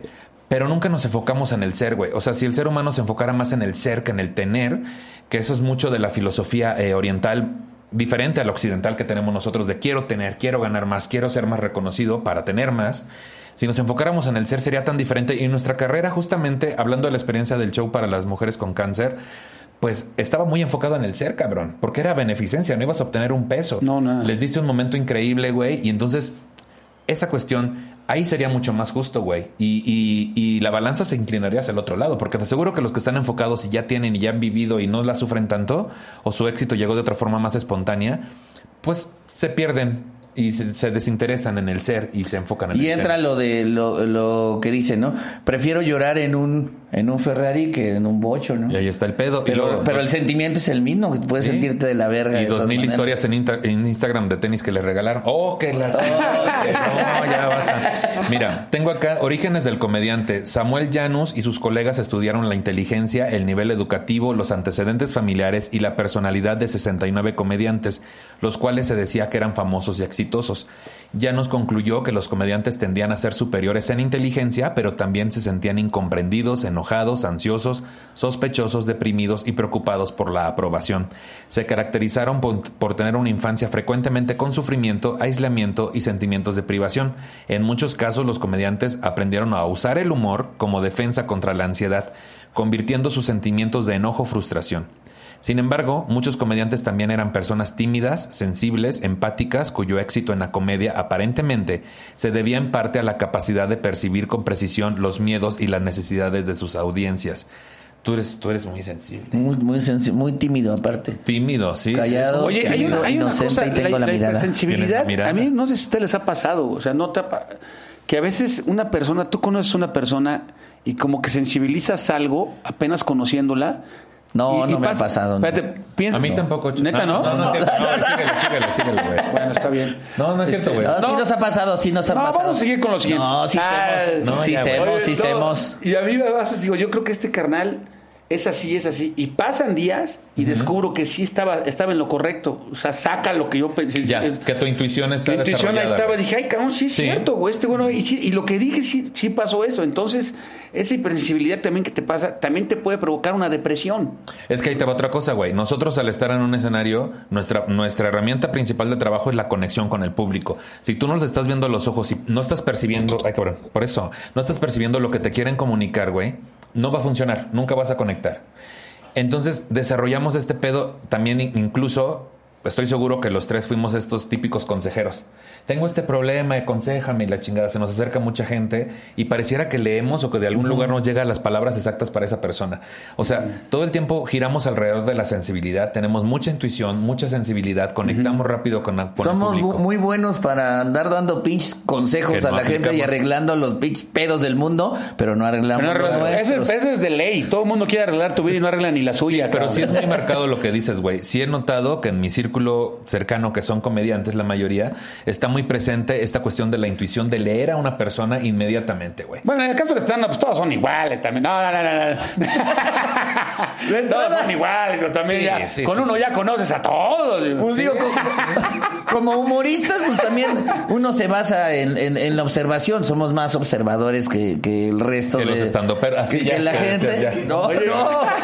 Los humoristas en general, estandoperos o lo que sean, Que los- todos. Que los tenis No, con caca. de- no, no, no. Chevo, ya no digas eso. Este. Pues es que. Y basamos el material en, en, pues, en la observación, en ser, en, en ver lo que otros no ven. Ay, Eh. con esos ojos. Ahora, hay una cosa también, te el hecho de ser que, que tú pienses la manera en que pueda pensar una persona todo el tiempo, puedes llegar a un grado de locura. O sea, tú todo el tiempo estás conociendo a una persona De y de repente paranoia, estás güey. de paranoia, entonces estás pensando, por ejemplo, tú conoces una persona, una chava, una pareja, o alguien que quieres, o alguien que te gusta, y de repente ya tiene una, una personalidad que no es muy agradable, o sea, que un lado negativo como que algo como que no te late, Sí. pero otro lado que sí. O sea, si te late, es el típico, pues simplemente sientes que la quieres, güey, que te gusta y todo eso. Entonces, esa madre que tú tienes, ese, dices, güey, yo no, no me equivoco a veces con esto cuando pienso en alguna persona. Y espero equivocarme con- en el caso de esta. porque tengo expectativa. Tengo, tengo una expectativa buena de ella, pero espero equivocarme en ese lado de esta persona. Y eso te empieza a provocar una paranoia y, una- y un grado de locura en el que tú estás nada más piensa y piensa y piensa y piensa en que está... A ver, les, les pregunto esto, güey. Sí, la intuición, sí. La tenemos muy presente. Pero también, en este pedo de venir de a veces de cunas difíciles, güey, de depresión, de ansiedad, de todo este pedo donde hemos aprendido a, tener una máscara para no mostrar nuestra vulnerabilidad. Somos también muy expertos en máscaras, entonces no será ta- también por eso que las leemos en chinga. O sea, y ya tenemos como clasificadas esas máscaras porque hemos, nos hemos puesto muchas. Entonces, cuando llega alguien que regularmente cuando se presenta no se muestra como es realmente, sino que trae una máscara y decimos, ah, esa máscara ya la tengo, mira, es la número 87 y tú eres de tal forma. De- no, mira, de entrada, todos, todos, todos los seres humanos somos actores sociales, de entrada. Sí, esa más- Todos. Lo que pasa es que, Que en, caso, nosotros. que en el caso del stand-up es una sola máscara, porque todos son igual. ya, ya. la máscara. En, en nuestro caso, pues nos dedicamos a esto y lo desarrollamos de una manera de- como un oficio. Entonces, eso nos hace ser más este eh, receptivos y persuasivos en eso, ¿no? Sí. Lo que dices, o sea, de como, ay, no, ni madre este cabrón, como que no le creo, como que Ya me la sé. leemos más a la gente porque pues a eso nos nos dedicamos de cierta este de cierta manera y entra otra vez lo de la sensibilidad, la sensibilidad la tenemos a flor de piel. ¿Viste cómo estoy Oye, yo con ¿sabes pinches qué? Es que tú eres un No, poeta. exacto. Un ¿Y sabes qué pasa también? Que, que esta carrera te da la oportunidad de conocer muchísimos lugares y muchísimas personas. Ah, sí, y yo he conocido muchísimas personas y lugares y, e historias que en mi vida me hubiera imaginado ver. O sea, y que yo no sabía que la mentalidad, por ejemplo, en, un- en una zona o en algún lugar de México era esa. Digo, no puede ser, ca. O sea, Porque ¿cómo es estamos, pensamos que todo el mundo es igual que nuestro entorno. que nuestro güey. entorno. Y la verdad es que Hugo lo debe saber. O sea, este, a veces conoces una cantidad de historias y de cosas que digo, hay veces, por ejemplo, que yo he visto que la gente, con, pero sin, sin tomársela, o sea, con la mano en la cintura y sin sentir ningún remordimiento ni nada, hace alguna cosa mala, güey. Pero yo lo he Sí. visto, güey. Digo, güey. Inconscientemente. Inconscientemente, pero parece que es normal. Parece que es normal. Y eso de repente te causa un conflicto también personal, porque dices un shock, dices, ay cabrón, ¿no me estará pasando lo mismo con, la- con mi entorno? O sea, alguien no me estará haciendo algo así. Cuando veo a alguien que de repente pues está haciendo algo malo. Dice, alguien te dice, yo creo que tu cuate este, no creo que te lo haga. Y tú dices, pero al mismo tiempo te dicen, yo no meto las manos a fuego por nadie, cabrón. Sí. Entonces, te empieza a crear un pinche conflicto y también entras en un grado de depresión. Yo lo que también digo, Nicho, un punto importante es que en este oficio la mente no la descansamos, güey. O sea, estamos con una mente, con una ardilla todo el pinche tiempo así. Queriendo generar. Y hay que recordar una cosa, la mente es un músculo. Y el músculo, como cuando vas al gimnasio, tiene que tener un descanso. güey. Y si no tiene un descanso, vas a tener que vas a entrar en una depresión completamente. La atrofias. Una depresión, la atrofias completamente. Hay veces, yo he conocido gente que te dice, no, no, o que te dice, güey, me llegó una pinche idea, güey, que me levanto y me pongo en la computadora a las 5 de la mañana a darle, pum, a ver, a escribir la chingada, a darle, ok, está bien, pero imagínate que eso lo hagas todo el tiempo, güey. O no puedes Eso dormir, güey. Ajá, no puedes dormir, eso no es bueno, güey. O sea, te va- vas a caer obviamente en una depresión completamente. Un Y- estrés muy cabrón también, ¿no? y, y en un estrés, en un estrés, por eso, por eso ocurre eso. Ahora, mi pregunta es, ¿por qué el darle, o sea, por qué el hecho de darle es alegría a la gente o reír y todo eso? ¿Por qué eso te provoca exactamente depresión? O sea, esa es la, o sea, quizá alguien que me explique qué es exactamente lo que te provoca esa depresión. Pero yo creo, güey, que no se trata de, de por qué esta profesión la da, sino más bien por qué esta experiencia te da depresión. Primero porque sí, tenemos personalidades que estamos rotitos, güey. O sea, ya el hecho de ser artistas implica que detrás hay un trasfondo de este güey está rotito en cuanto a su autoestima, seguridad, necesita validación. Y luego viene la explicación que es la que más lógica se me hace, la cuestión química que sucede cuando estás allá arriba. La adrenalina y otros La adrenalina. Y entonces hay un- una superproducción de eso, te bajas y tiene que haber un déficit. O sea, cuando la gente también consume éxtasis o algunas otras drogas, te generan una sobreproducción de ciertos químicos y al día siguiente, pues el cuerpo, lo que acabas de decir, el músculo necesita descansar. Acá también. Esos, esos este, productores de, de esas endorfinas y de esos químicos que suceden, también dicen, ya trabajé de madre ayer, güey, con permiso, me voy a jetear, deprímete hoy porque no hay producción de esto, güey. Entonces, creo que es esa cosa, esa, esa cosa. El previo, las personalidades que tenemos los artistas, güey, y después dura el suceso de la generación de esa, de esa sobreproducción de químicos y bajarte y naturalmente no los vas a tener. Creo que es lo que podemos entender de por qué sucede, güey. Es nuestra historia y es nu- nuestra experiencia ahí arriba. Y, y otro punto es que, a diferencia muy, porque cualquiera puede ser depresivo en cualquier trabajo. Sí. Yo lo que a veces le digo a las personas, mira, eh, yo creo que el valor, hay que entender eso, el valor de cada uno, el hecho de que yo esté en un- con un micrófono enfrente del público, para mí el valor es el mismo que la persona que esté en el- la, que la profesión de cualquier persona que esté viendo el show. Es decir, si está un abogado, está un plomero, algo así, el valor como tal de la profesión es la, es la misma. Sí. Para mí es la misma. O sea, nadie es más que nadie. Somos iguales. Pero sí hay una diferencia, que su profesión, la mía está expuesta. Ese es el problema, que esté ex- y al estar expuesta, ya de entrada tú mentalmente te causa algo, el hecho de que tú vayas a hacer algo y toda la gente te esté viendo. O sea, yo le pregunto a un cuate que trabaja en mercadotecnia en, en alguna empresa, pues estás en tu cubículo, o sea, estás ahí o estás en tu oficina y no está alguien ahí viendo nada más qué haces, ¿no? Te van a calificar dos o tres personas. Dos o tres personas y algo pasó y si te llegan a correr por alguna tontería, pues nadie se va a enterar, güey. O simplemente No no, se- lo vas a no, no no se lo vas a esa decir. fama. Sí, y aquí, por ejemplo, que a todos nos ha ocurrido, si algo sale mal, tú sabes perfectamente que eso está a la, a la vista de todos. Y cuando lees las redes sociales, la verdad es que hay veces que dices, güey, creo que no estuvo bien. O sea, y ves lo que está pasando y más te mortificas, güey. Y eso Sí. te vuelve a caer una depresión. Claro. Porque te caes, güey. Uno no, uno no es de palo, güey. O sea, te caes. Después te levantas, pero te caes totalmente. güey. Es que es una fórmula mortal, cabrón. Porque es, me trepo porque necesito validación. Me bajo, la tuve en ese momento, pero ahorita tengo un déficit de producción de estos químicos. Después me meto a redes sociales donde no solo no recibo validación, sino que recibo mucha desaprobación. Y eso es un círculo. Entonces empieza a modificar cosas de tu personalidad con tal de no ser censurado. Luego también viene el pedo de, pues mientras a más gente llegues, es obvio que vas a tener más miedo del perjuicio que tengan sobre ti. Por eso esos pasos que das del costado del escenario, que tomas el micrófono y escupes, escupes tu primer pendejada, por eso es donde más nervio hay, güey, porque ahí no te puedes defender y no puedes cambiar el punto de vista que tienen, nada más de verte caminar esos cinco pasitos, güey. O sea, creo que tiene que ver todo, güey, con el pavor que le tenemos al prejuicio. Ahora hay otra cosa de simbología.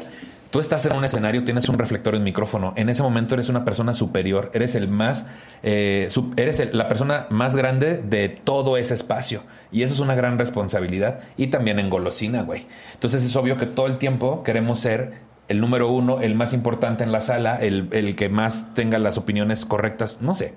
O sea, es demasiada exigencia.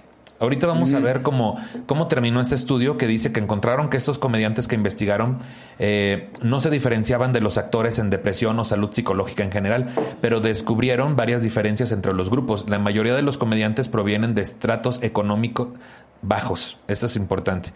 Muy niños demostraron talento para ser divertidos, a menudo actuando como el payaso del salón en la escuela.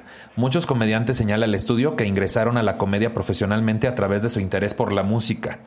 En comparación con los actores, los comediantes profesionales tuvieron que asumir una responsabilidad considerablemente mayor a una edad temprana. También eran más propensos, eran más propensos que los actores describieran al padre en términos muy positivos y se inclinaran más a referirse a su madre como una disciplinaria, una crítica agresiva, no cariñosa y no maternal. Este hallazgo también se descubrió en un grupo de comediantes amateur.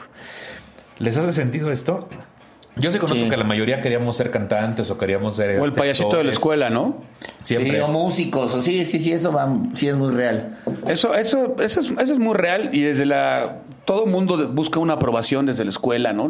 Buscas ahí ser el, el punto de atención. Desde ahí buscas ser el punto de Sí. atención porque te gusta. Es que también hay una cosa, cuando eres niño y empiezas tú a descubrir, eso que es lo más padre, cuando empiezas a descubrir que un salón de clases, por ejemplo, tú solito, imagínate a los 8 años, 10 años, solito dices cosas y se ríen como 20 personas, pero ubica que tienes 8 años. Y- Es- me parece un éxtasis cañón. Dices, güey, se están riendo, o sea. Porque está ocurriendo, güey. y se está ocurriendo, y ni siquiera yo, yo nomás estoy haciendo cosas, bla, bla, bla, y ni siquiera tengo una Porque también nada. se vuelve un mecanismo de defensa, el, Claro. el humor cuando eres chavito y, y tal vez no, no eres el más popular o no eres el más, este, eh, no sé, o tienes ciertos temores, ciertos miedos, ciertas inseguridades de niño. Y tú, ¿cuál es tu escudo? ¿Cuál es tu espada? Pues el ser cagado, El ¿no? ser caga- Porque ser cagado hace que embones con, con los culeros y embonas también con los buena onda y le caes bien a las niñas. Exacto. Y te invitan, güey. ¿sabes qué puede pasar? Que muchas veces en las escuelas tenemos el güey, el que es galán, ¿no? El Sport Billy, ¿no? Ahí está el Sport Billy, está la chava muy guapa, o está el, está el nerd también, está el- pero a lo mejor tú no encajas. Dices, bueno, yo a lo mejor no seré el galán, no seré qué, pero voy a ser el cagado, ¿no? O sea, voy a ser el chistoso de la escuela, ¿no? Voy a ser, ¡ah! Este es el de los cabrón, chistes, ¿no? y- y obviamente lo hemos aprendido también como una estrategia en cuanto a relacionamiento amoroso y sexual, güey. O sea, también como animales, este, pues el, el instinto animal es muéstrate, lo, muestra tus principales atributos, atrae y muéstrate como alguien superior para reproducirse que el Claro. resto. Antes era todo el pedo de lo físico, ¿no? Ah, este cabrón es un atleta y es guapo y es bla, bla, bla. Ahorita las cosas han cambiado de madre. También con el discurso de la corrección política es no, no puedes considerar solo el físico. Entonces nosotros hemos aprendido que hay otros factores como el ser chistosos, el ser agradables, el ser cómicos para formar parte de estas elecciones de las personas con las... O sea, yo quiero a ese cabrón reproducirme con esa Claro, persona. como, como dijo este, el, ay güey, este filósofo, como, como dijo, donde cabe la risa, cabe la longaniza. O sea, es una frase, es una frase bastante, cierto, bastante buena, cierta y cabe- profunda. Eh, Sócrates, ¿no? Fue claro, pues Sócrates. no sé si Platón Sí, o... y lo malo es que a veces no avisa. Y sí, y sí también, y sí, sí ellos sabían de- Aplausos. Y lo bueno es que rimó, rimó, ¿viste? si Ah. alguien sabía de meter la longaniza eran los griegos. Sí, ya te decía. No. Mira, Bueno, no. Tengo acá los últimos comentarios de la gente. Dice. No, y este, en el stand, lo que no. Bueno, eh, Sí, pero, pero sabes que estoy aprendiendo mucho que no estamos tan jodidos los estandoperos, los humoristas sí. Dice, dice acá este anónimo, dice, de hecho toda mi adolescencia y parte de adultez fui así, siempre animando a los demás y ayudándoles en todo y siendo fuerte, cuando en realidad me estaba cayendo en pedazos. Escondía mis emociones y sentimientos reales. Gracias al cielo por fin me animé a tomar terapia. La terapia para nosotros tiene que ser canasta básica. No cabrón. manches, para pero- todos. pero- Debería. Pero de ley, cabrón, ¿no? Pero, es lo, pero un consejo nada más. Es una canasta básica que bueno, pero los terapeutas, bájenle un poquito los costos, ¿no? Porque sí está muy cara de repente, Ah, es que güey. ¿no? todo quieres, también es una No, profesión, no eh, cabrón. Yo, yo bajo los míos, bajen ustedes también, no man. Ya mi terapeuta ya es como mi hermano. El hecho de que no tengas shows ahorita no significa que ya los bajaste. Ahora, hagamos una propuesta que haya simiterapeutas o algo así en las farmacias similares. Es que, no, a ver, es para que, sí hay simiterapeutas, güey. ¿Sí? No tal cual en las ¿Simiterapeutas? farmacias. ¿Sí hay? No tal cual en las farmacias similares, en algunas sí, pero en la vida, en regular, sí hay varios centros que ahorita al final les voy a dar uno. ¿Ah, sí? Que te hacen un estudio para ver cuánto es realmente lo que puedes pagar. Que ustedes dos no mamen, sí pueden pagarlo Oye, completo. Ya imagínense mi terapeuta, ¿no? ¿Qué es lo que le ocurre? No, pues No, es la persona. Dame una chela. Yo me lo Oye, imaginaba. está bien, yo me lo imaginé ándale, que te dé la terapia una pinche botarga, ya estaría muy culero. Que sea una lágrima. La Es payaso. Mira, acá dice este Ángela González, antes de la pandemia cuando estaba Si me suicidar, por favor. No te me vayas a No a suicidar. Este lo mismo, pero más barato. Lo mismo, pero más Así de Se va a suici- cortar. suicida Con esto igual, se pero más barato. simivenas, ¿eh? Va. Estaría increíble. Estaría- que vendan cutters más baratos para cortarte las venas así de. Ah, qué culero, la tuve que cagar, ¿verdad? Ya le cayó ¿no? caca al pastel. El simidiazepam. El simidiazepam, ¿verdad? ¿A poco no? El simirribotril. El simitril. Simitril, güey. El simi- el simicianuro, güey, no más. Por cinco pesos más, un simitril. Simitril, güey, Bueno, ok. sí. Dice Ángela González, antes de la pandemia, cuando estaba con mis compas de la uni, me encontraba en mi peor momento, pero no quería aburrirlos con mis problemas, así que con ellos era como muy alegre y, los, y bromeaba. Pero por dentro estaba todo mal. Triste, vacía, sin motivo, bla, bla, bla. Ay, yo, bla, bla, bla, no me importa. No, sí es importante, Ángela González. Es que ya- Ay, sí, ya cállate ya. es que no, aquí le puso tres puntos, por eso ya no supe qué decir. Rosita, eh, a ver, no, espérame. Así sin anónimo. Ah, Ok, Rosita Bebé dice, sí, en un momento de mi vida me estoy, en este momento de mi vida me estoy separando del papá de mis hijos y hay que fingir que todo está bien. Desde hace ya muchos, mucho tiempo, de, de hecho no está nada bien y me la he pasado sonriendo y llorando cuando todos duermen o en la regadera. Cuando todos están en la regadera, qué rara familia. Ah, chinga, sí, y aparte- ya están en la regadera. Este, sonreír llorando ha de ser muy pinche incómodo, ¿no? Dice acá, dilo sin- dice, sí, sonreír llorando. Si se puede, pues ahí tienes a Pepe el Toro. Ah, sí, claro, cuando el torito se le Ah, cuando se, eh, bueno, sí, ahí está, ahí está así. Bueno, va- ¿qué sigue? Sí, muy bien. Ok, aquí tenemos este. eh, Sonreír llorando, güey. está Lalo. Lalo Gonsman dice, en enero del año pasado terminé una relación que fue muy importante para mí. El momento que terminó todo me afectó tanto. Tuve que tomar un Uber para llegar a la casa de mis abuelos. Iba en el Uber destrozado, devastado, llorando y con una ansiedad muy fuerte que me arrancaba la barba y el cabello. Fue tan difícil tener que pararme frente de la casa de mis abuelos, sacarme las lágrimas y tranquilizarme para llegar con ellos y mostrarles una sonrisa grande como si todo estuviera bien. Así más de alguna ocasión lo tuve que hacer. A la madre. Pues Está este, cabrón. pues, pero, ¿qué- pero, espérate, ah, si quieres, qué, bueno, qué bueno que no el, el del Uber le dijo al. No aplicó el del Uber. El de, Oye, ¿qué haces? ¿Cómo va la chamba, joven? el otro güey con depresión acá de. ¿Qué tal? ¿Ya de la chamba? ¿Cómo va la Hubiera estado increíble. Está el güey berreando así, gritando y el. Está fuerte la calor, ¿verdad? Luego te la calor. Y luego que llegara, se bajara del Uber y los decía, ¿cómo están? ¿Vienes a ver a tus abuelos? Sí, ¿no te enteraste? Imagínate, güey. Pinche mal día, Y ¿no? luego, se met- y luego le llega una notificación del Uber, una estrella. Ay, me puso una estrella. Puso una estrella, güey. Me lleva Es la que ch- muchas veces- Viaje doble, se lo cobraron doble. O si no tienes lana, el, el del Uber puede ser tu psicólogo, ¿no? El psicuber, ¿no? Puede Que ser muchos también. lo hacen, ¿eh? Pues claro, muchos agarran y Que a mí me caga que me platiquen, pero A todos, güey, a todos. Mira, tengo acá cuáles son algunas motivaciones. Eh, en su estudio, los Fisher notaron que los comediantes profesionales mostraban significativamente más temas de contrastes y opuestos. Plantearon la hipótesis de que el comediante aprende a través de experiencias tempranas que la vida es absurda. Luego se pasan la vida contando chistes para ayudarlos a comprender lo absurdo de su propia posición. Señalan que gran parte del humor implica detectar y dar significado a las ambigüedades y que los comediantes están obsesionados con la inestabilidad. Los investigadores también notaron que el comediante profesional con frecuencia parecía poner una pantalla para esconderse detrás de una avalancha de chistes. Los comediantes tendían a tener una autoestima más baja y a decir cosas malas sobre sí mismos.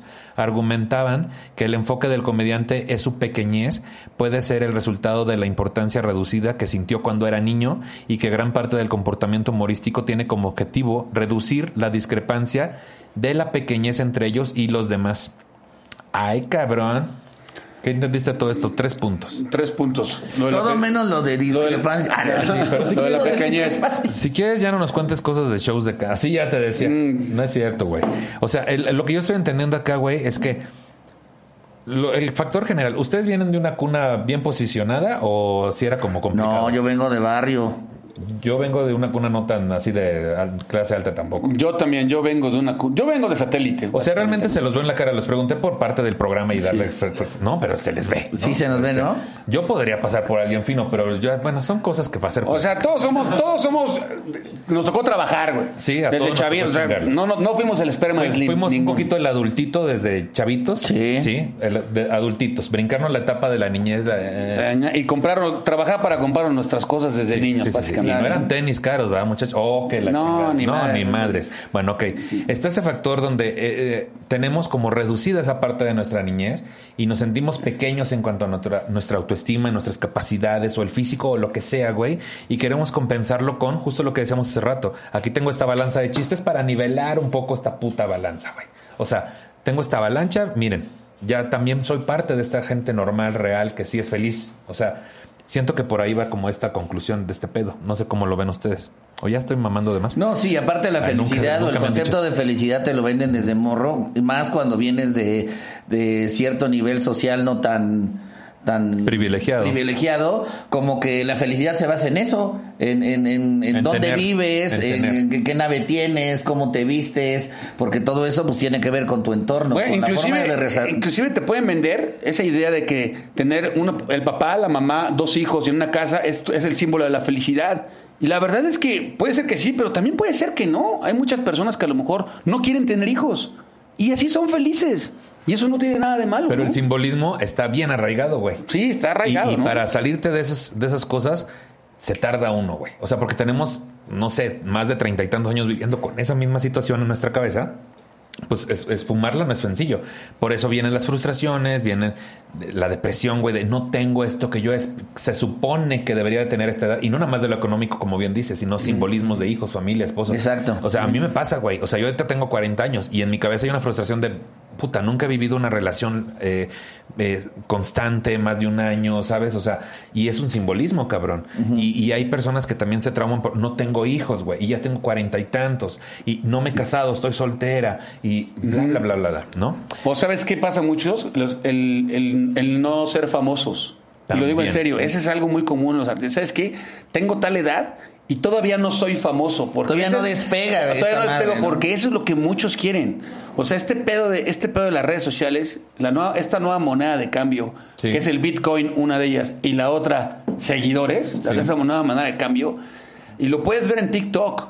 Yo veo gente en TikTok muy talentosa, pero también con Gracias, una gracias. obsesión, con una obsesión por ser famosos, pero es des- desenfrenada, güey. O sea, es decir, Se nota. a mí me urge ser famoso, a mí me vale madre la felicidad. Y empiezan a mí me urge ser famoso, cabrón. Entonces, pasan los años y dice la gente, chinga, tengo 40 años y la gente no habla de mí, no soy famoso. ¿Qué está pasando? Entonces, es- eso te crea también una depresión, güey. Y, y empiezas a ver cómo eh, hacen uso de todo lo que tienen a la mano, incluso el chantaje de este video sé que no va a llegar a tantos seguidores. Güey, hacen uso Si de me lo- sigues te sigo, entonces- si me sigues te sigo. Y entonces ya, ya sobrepasan su propia humanidad, su decencia, Sí, su- exacto, su, güey, exacto. su lealtad, güey. Se, se vuelve una persona ruin, güey. Sí, hay unos Mendigando likes. O sea, es No como sale- el cabrón del Señor de los. Anillos, güey, que quiere My Precious y está el güey todo jodido. Así hay gente que así, no nada más se ve en los videos de TikTok, también así se leen en Twitter, así se ven en los videos de su comedia. O sea, Es como el indigente común, de no me regala pa' un taco, Es- pero aquí piden likes. Güey, No me regala No me tres regala likes. tres es súper doloroso de ver, güey. Es súper doloroso, pero para algunos lo tenemos muy claro. Pero ellos que están inmersos ahí piensan que nadie se está dando cuenta y se vuelve triste, güey. O sea, sí es una moneda de cambio que ha tomado mucho partido y sobre todo empieza esta comparación no solamente con como los simbolismos. Yo tengo 40, no tengo hijos, eh, fulano tiene 30 y ya tiene dos. Entonces sacas algo similar. Tengo 40 y tengo este número de followers. Está fulano de 25 y tiene este número de followers. Y aparte ni es tan talentoso que yo, ni es tan, tiene tanta calidad, ni es tan vergas, güey, ¿no? Nada, Pero entonces la frustración está presente todo el tiempo. Ahí está, ese es un, eso es un tipo de, te crea también un tipo de depresión ahí. Claro. O sea, y también hay otra cosa, en esta carrera, algo que también crea depresión, es el- el- la enfermedad de cuadro, güey. Es decir, las, las personas que le- necesitan estar en los medios con un cuadro enfrente porque se deprimen, güey. Si pasan dos meses y no han recibido una entrevista, un programa, no han estado en algún programa, algún pod- cualquier cosa, tienen que estar ahí, empiezan a... La- a- Pues es a que también esta chamba te exige eso, güey. Porque vi- vives también bajo esa presión. Cuando te metes eh, y te subes a este barco de, de- del espectáculo y demás, pues tienes que estar, güey.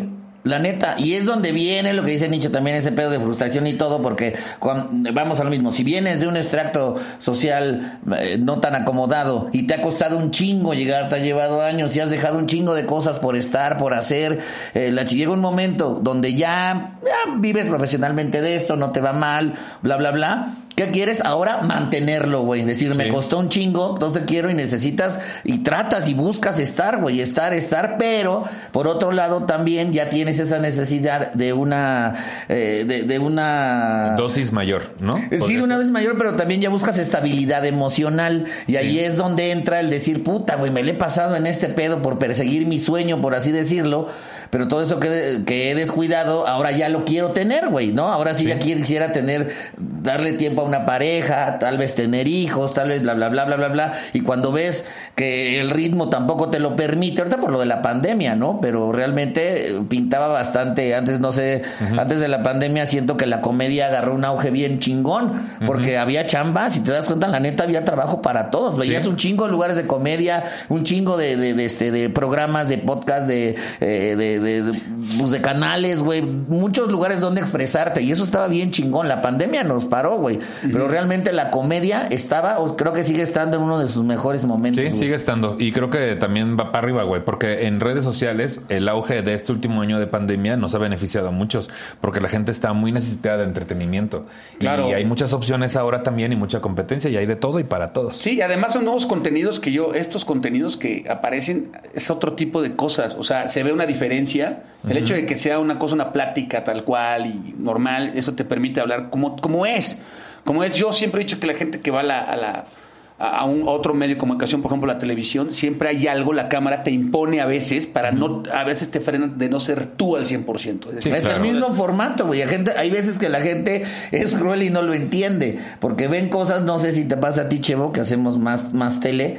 Este, que hay muchas cosas de, que- de YouTube. A mí me cagan un chingo de cosas que hay más de YouTube. Y la gente se basa en eso, güey. De lo que ven en redes o ven en las plataformas de ti. Y la gente no se pone a pensar, bueno, pues está trabajando, es una chamba que a veces por los formatos llegas y te acomodas a lo que te dan, a lo que tienes que decir, a lo que, porque eso fue lo que nos tocó, güey. Nos tocó, claro. A- a- a nosotros, güey, ya sabes. Y ahorita ya se ha abierto un poco, pero la censura estaba bien cabrona. Llegabas a hacer un programa de televisión, queremos comediantes, puta, llegabas, haz una rutina, seis minutos, cinco minutos, lo que fuera. ¿no? Ahorita. Y No, ya y a cámara, ah, pero no digas esto, no digas esto, no insinúes esto, no hables de esto, no, dos puta No, madre, y encima te cagan, güey. O sea, y encima después de que lo haces, te cagan, güey. O sea, te dicen, güey, ¿qué pasó? ¿Qué pasó aquí? La chingada. Entonces ya, no sabes ni cómo chingados hacerle, cabrón. No sabes cómo resolverlo, ¿Sabes güey. otra cosa que ahorita que dijiste? Hay mucha gente que quiere lograr algo, como por ejemplo ser famoso, ¿no?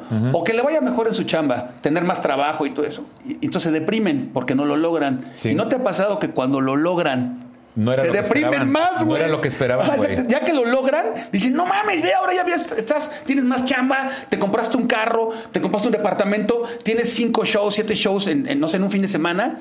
Y los güeyes siguen, están más deprimidos todavía. Pero es que ahí está el punto base, güey. El simbolismo que le diste a ese supuesto éxito, cuando llegue ahí, va a ser lo máximo. Cuando tenga esto, va a ser lo máximo. Llegas y entiendes que era solo un símbolo, güey. Sí, Y que era un exceso de expectativa. Y entonces ahí es donde alguien o se quiebra por la decepción total de haber trabajado toda su vida por algo que no era real, güey. Que no tenía el peso que siempre le dio. O opta por reencaminar y empezar a trabajar en el ser más que en el tener. Y a partir de ahí se generan muchas otras cosas, güey. Entonces con lo que ya tengas ahí, que qué chingón que ya lo tienes, empiezas a compartirlo, güey. Y no solo lo económico, sino principalmente Sí. tu experiencia. Pero los seres humanos por naturaleza, la gran mayoría, creo que somos más pinches atascados que, Bueno, que, que agradecidos, sí, güey. te decía. La neta. Yo, te- yo me sé historia, así te decía. Más atascados que Sí, agradecidos, ¿sí o no? Sí. Porque una vez que llegas, quieres algo más, güey. ¿Sí me entiendes? O sea, quieres más. Y ya trabajabas en barecito y dices, yo me gustaría, por ejemplo, con lo- lo- lo- cuando nos tocó, yo me acuerdo, estaba en el mesón de la guitarra y decía, yo, yo, yo quiero, quiero ir a la casa de los comediantes. En ese tiempo eran los lugares de comedia más de auge. Y ya que estabas ahí, puta, ¿cómo quisiera estar? Ya estabas ahí, pero ahora quisiera estar en el show center, pero ahí están esos, los del Masca Brothers, ¿no? Luego ya estabas ahí. y, o sea, está bien querer más, querer más, pero digo, somos más atascados que agradecidos, porque muchas veces llegas, ya tienes, como, lo, como dices, una estabilidad, ya vives de esto. Y antes de agradecer, ya estás pensando en que quieres algo, Algo más. güey. Entonces, Ah. Pero ahí está el punto, güey. Lo que decía es, o te das cuenta que ese simbolismo no existe, cabrón, y, que, y dejarle de dar ese peso, porque si no es como la droga tal cual, quiero más dosis para seguirme engañando de que esto está funcionando. O sea, y quiero más y quiero más. Y luego te mueres, güey, de la noche a la mañana. Y eso nos lleva a lo que les decía hace un- casi al principio, donde el, el concepto cada quien de felicidad, que la felicidad no es permanente, güey.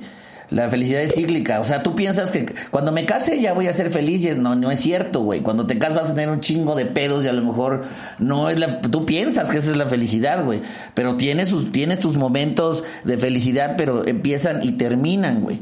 Ya sabes, o sea, cada momento, cada experiencia de tu vida, o sea, y es como saber comprender eso, güey, disfrutar esos, esos momentos de felicidad porque pues la vida está llena también de cosas, este, pues de bemoles y de tropiezos y de errores y de cagadas y, y también hay que... Pasa, hay accidentes. hay que saber también aprovecharlo y como humoristas más, güey. Sí. Porque creo que nos surtimos más de, de- nos nutrimos más de lo culero. Claro, desde de el error, bonito, desde el error sale más comedia que desde la perfección. De la cabrón. desgracia, ¿no? Sí, además, ese tipo, esa frase de decir el, el, humorista, el humorista, lo chingón que tiene es reírse de lo malo. O sea, reírse de lo malo está bien. Reírse de lo malo está padre. Pero eso quiere decir que vas a estar recordando lo malo muchas veces. O sea, que de alguna manera también te puede afectar. Es decir, eh, me ocurrió esto, me fue mal en un show y me voy a reír de eso. Pero lo importante es que la gente sepa que tú estás bien con esa situación, güey. Porque si no, la tensión va a ser generada día gratis. Y, y no te has puesto a pensar que a veces realmente te estás riendo de la situación, pero no estás bien con esa situación. Totalmente. Eh, por, eso, por ejemplo, yo he visto gente que habla de una infidelidad en el show. Y todavía O no sea, lo supera. La verdad dice, se burla de la infidelidad, pero la verdad es que en el fondo no lo supera. Pero yo sí creo que es el camino más práctico para el comediante de superarla, el llevarla a esa Sí, catarsis. sí, está bien, no, no entiendo. Yo estoy de acuerdo en que Pero- pero ocurre eso. no suceda, se Pero nota. Yo estoy de acuerdo que ocurre eso, pero hay que tener mucho cuidado. Decir Sí. por qué. Porque el hecho de que tú estés hablando con eso constantemente te puede crear también una, una psicosis. O sea, decir, Sí. bueno, no, es que no lo. el- yo le decía al psicólogo, el- este, yo le preguntaba siempre a los maestros de actuación cuando por el método Stradler o la memoria colectiva, que es traer emociones del pasado. Y los psicólogos a veces te dicen que hay que bloquear esas emociones para tú seguir o superarlas, nada más. Entonces yo siempre mi pregunta fue, ¿qué no te puede afectar en una a la hora de actuar? No te puede afectar traer una situación, por ejemplo, la muerte de tu abuelo o algo así, traerla todo el tiempo, que te funciona el trabajo, pero el hecho de traerla todo el tiempo no te puede afectar. Me dicen, si ya lo y esta es la, la respuesta, si ya lo superaste, no. Pero si no lo has superado, claro que te va a afectar. Pero Sí. te vas a aventar unas escenas poca madre Eh, pero de y poca- un llanto. pero de poca madre. Y vas a ganar tanta lana que no, vas a tener, no, te compras otro abuelo. Es que ahí sería un tema también ya más complejo, ¿no? Ya Porque sé. es como de archivar Es que- esas es que de emociones hecho- como actor y es que- es abrir que- cajones cada que te toca una escena y De hecho, creo que, de hecho que casualmente sí, este tema es muy complejo y más estando nosotros ustedes, digo, son dos grandes invitados, tienen mucho en cuanto a los puntos de vista y es un tema bien extenso, güey, que cada quien eh, lo verá como a su estilo. Hay mucha información disponible en cuanto a este estudio que les estaba mencionando. Para ir cerrando, les voy a comentar un, par de cosas sobre personas famosas que han sufrido este síndrome. Primero acá decía, este, la comedia mata. Simon Stewart y David R. Thompson eh, en un estudio analizaron a 53 comediantes británicos con el objetivo de probar las hipótesis de que los comediantes más divertidos corren mayor riesgo de muerte prematura y menor longevidad en comparación con los compañeros menos divertidos. Los datos sugieren que los comediantes de élite tienen un mayor riesgo de muerte prematura en comparación con sus contrapartes menos divertidas. O sea, mientras más divertidos seas, este, más riesgo de muerte tienes. Entonces hay varios compañeros que sí se salvan, güey. Yo Sí. creo que van a vivir ciento y pico de años. Voy a vivir un chingo. No, tú sí eres divertido, di, burro. Te decía. Ya sé. Luego acá tenemos, mira, algunos famosos. Dice Robin Williams es el que más se recuerda actualmente, pero la lista es casi interminable y po- no podíamos analizar nacionalidad por nacionalidad porque no acabaríamos jamás. Por desgracia, muchos comediantes se suicidaron, al igual que Robin. Ray Cobbs, Mike Dubois, Dubois, Tony Hancock, Richard Jenny, Freddie Prince, Charles Rocket, o sea, por gente que no conozco, pero que seguramente eran muy famosos. Oye, no nos los puedes decir, pero en inglés, por Sí, favor. Doodle Wearer, Drag Shader. Y casi. Robin Williams disfrazó su tristeza mientras interpretaba escenas inolvidables mucho antes de estar enfermo. Recurría a las drogas y alcohol para acallar su depresión e insatisfacción con la vida. Esto lo condujo a una adicción severa, de lo que tuvo que rehabilitarse varias veces. Además, su trastorno bipolar. Se quitó la vida el 11 de agosto del 2014. Aquí otro caso. Jim Carrey, el, eh, el suicidio de su novia en 2015 y las acusaciones hacia él por parte de la familia de ella por homicidio negligente dejaron al actor en el lado marginal de la industria del cine. En algún momento afirmó en una conversación con Jimmy Kimmel, Kimmel eh, en su late night, la vida es preciosa, sí, especialmente cuando estoy ausente de ella. No me entiendas mal. Jim Carrey es un personaje y soy afortunado por haber conseguido el papel, pero ya me veo reflejado en él. También tiene historias sobre, por ejemplo, Matthew Perry. Dice fue una de las claves del éxito de Friends, no solo por su papel como Chandler, sino porque parte de los diálogos estaban basados en los chistes continuos que contaba fuera de cámaras. Por desgracia, toda su carrera ha estado marcada por la adicción al alcohol y a las drogas. Ni siquiera recuerda el rodaje de tres temporadas de la serie de la 3 a la 6. El actor tiene un centro con su nombre Perry House, donde ayuda a otros alcohólicos a que se rehabiliten. Y así hay varios casos. Matthew Perry, él. Eh, Sí, sí, el caso Matthew de Matthew Perry. Perry. Acá está, por ejemplo, también Ben No Stiller. manches. Y en, esa, y en esa temporada es cuando se casó con esta. ta- O sea, qué mala onda, ¿no? Su esposa y nunca se acordó ni del matrimonio. Bueno, es otra persona. Chandler. Seguramente- Chandler se casó Chandler. con Mónica, ¿no? Sí. Al final, sí. Sí, Acá pobre dice Ben Stiller es uno de los comediantes que padece un trastorno bipolar, un problema con el que lleva lidiando toda la vida y al que antepone para sacar su flo- a flote su carrera en el cine y en el mundo de la comedia, aunque es un trastorno que lucha entre la manía y la depresión constantemente, tiene tratamiento. Estos son algunos de los casos y seguramente habrá muchos más. Este, hoy recibimos mucha información y dentro de la WhatsApp y todo, pues hay datos importantes, güey, que nos pueden como hacer que nos caigan algunos Claro. 20 y seguramente a la gente que nos ve. ¿Cuáles serían sus conclusiones acerca de esta información y sobre el síndrome que hoy presentamos, Hugo? Yo creo que es algo extenso. El nombre obviamente es del payaso como tal. Aquí nos basamos más al ser nosotros humoristas en este eh, un rol más como de la comedia. Pero la realidad es que yo creo que se, es un problema que está presente en cualquier actividad. En cualquier eh, eh, cosa donde Profesión, ajá. profesión Profesión, donde te realices este y en el medio pues se da más no nada más en comedia sino también en, en, en cantantes en no sé pintores este en cualquier manifestación artística Estandoperos también. También somos Estandoperos artistas. también los artistas no, somos artistas. Todos son- Pero yo claro creo que lo son. Oye, todo el arte es belleza, es estética y que de alguna manera es felicidad. Y la gente por eso se asombra tanto porque dicen, ¿cómo? Si ellos siempre están felices, todo es glamour, todo está chingón, pero la gran realidad es que... Estamos hay- bien rotos. Hay que detectar cuando uno se sienta o perciba esos defectos de carácter, arreglarlos, atenderlos, porque sí te pueden llevar a, a cosas ya más extremas, más severas, más allá a veces pueden quedar en una adicción, pueden quedar en, en, en- en- en malos ratos, pero también pueden terminar en, en- en tragedias como pues, un suicidio o cosas ya pues más culeras. ¿Qué más culero puede ser que morirte? Yo creo que... Eh, a pues, mí me no, gustó que dijeras un suicidio cosas más culeras. No, ¿verdad? Sí, ¿verdad? Porque ¿qué podría ser más culero? Pues sí, hay- sí hay cosas más culeras, güey. Que- ¿Suicidio? Que, antes de suicidarte mates a un pueblo. Pues, no, bueno, podría ser. Yo como nunca me he muerto, pues no, no sé. Pero ahora que Pues me muera, de te- probar. Ahora Así que... Ahora que deberías hacer. Ahora que te mueras deberías de probar. Ahora que te pruebas, ya nos cuentas. Ay, cabrón. Oye, tú le programa. Ahora yo estaba tirando el episodio, Sí, el, el micrófono, el güey. Que casualmente ese es el que siempre madrean. Pues, eh, pues muchas Ah, gracias, este Hugo. Ahorita voy a, a darles la despedida para que nos compartan sus redes y gracias por estar acá. Gracias, amigo. Llevo, ¿cuáles serían tus conclusiones de este tema? Híjole, es un tema, la verdad es que no quise así mucho a fondo, pero sí es algo que yo, sinceramente, es algo que me ha acompañado muchísimo a mí. O sea, es algo en los que he tenido, si quieres luego lo tratamos con más tiempo, pero sí he tenido muchísimos problemas. Cuéntanos. Chevo, cuéntanos. ya nos dijeron. Ay, que nos Ni cuente. me pongas ahorita a hablar de eso. güey. cuéntanos. Que te vacunaste en Ando- Texas, ando Chevo. muy mal ahorita, güey. O sea, papi. O sea, soy una... Desde... Este pedo de la mente, güey, me ha acompañado desde niño, güey. Claro. O sea, tengo, soy una persona con muchísimos problemas este, psicológicos y obviamente altamente depresivo en muchos momentos. Y lo que he entendido y lo que veo ahorita con lo que estás diciendo es que en muchos momentos te los creas tú. O sea, tú mismo te creas esos problemas.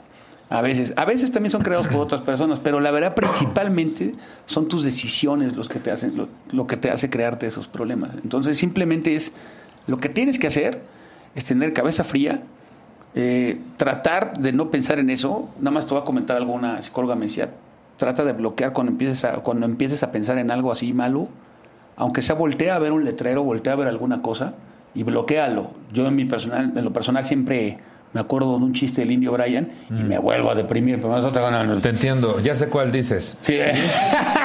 ¿Cuál de todos? ¿Cuál, cuál de todos? Y tengo unos más deprimentes ahora de mi show. No, el que más me deprime es uno sé- que aparte me chingó a mí. o Ya sea, sé cuál dice, se llama su show completo. Ay, ¿cómo serán? Ay, show completo.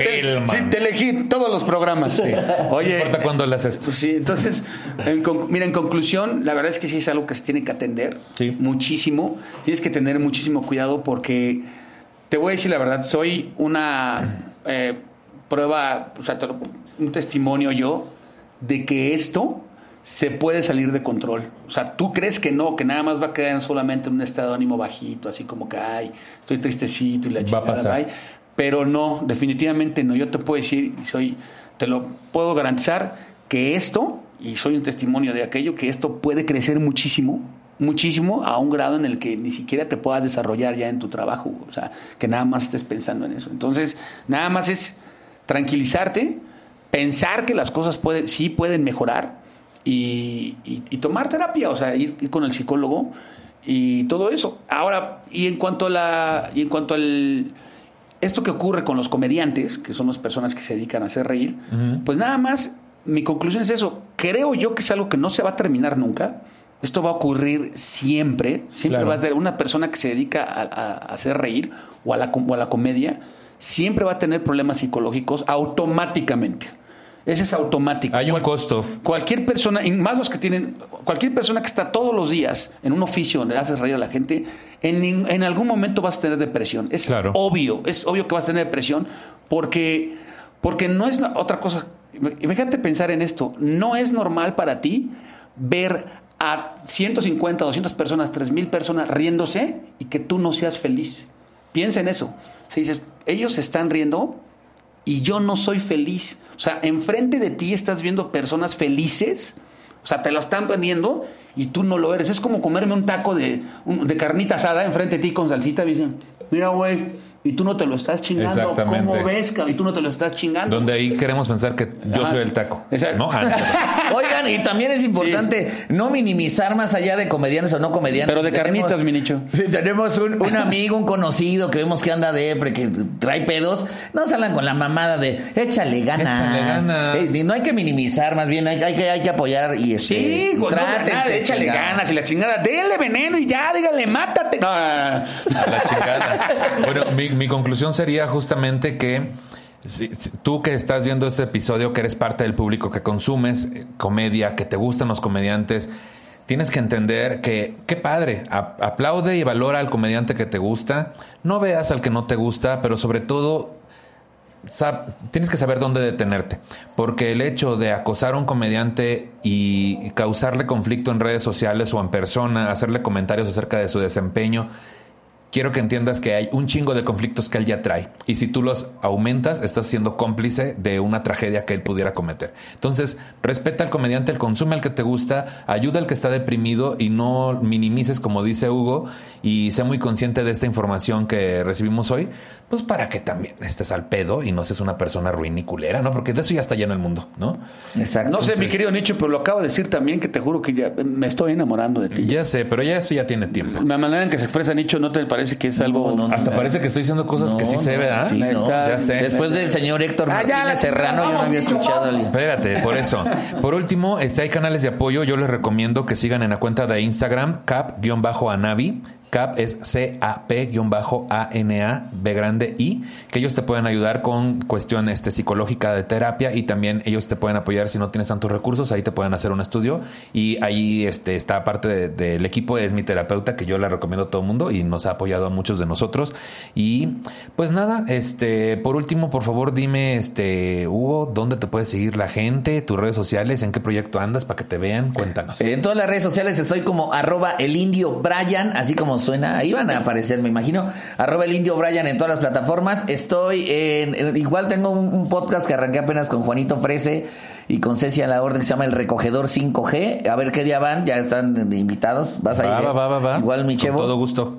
Este, ahí búsquenlo así como el recogedor 5G y pues estamos en hoy, ahí este, en las mañanas y en la que buena todos los días de 7 a 10 de la noche en un programa que se llama Qué risa y pues lo que vaya saliendo está por estrenarse una serie que dice que se llama El Junior, este y pues a ver qué más qué más sale y Mira. shows ahí en mis redes, ahí ven mis shows voy a estar, me voy para Estados Unidos el, el 14, 15, 16 ando en Oaxaca y de ahí me brinco para Monterrey y para Estados Unidos. Va, va, va.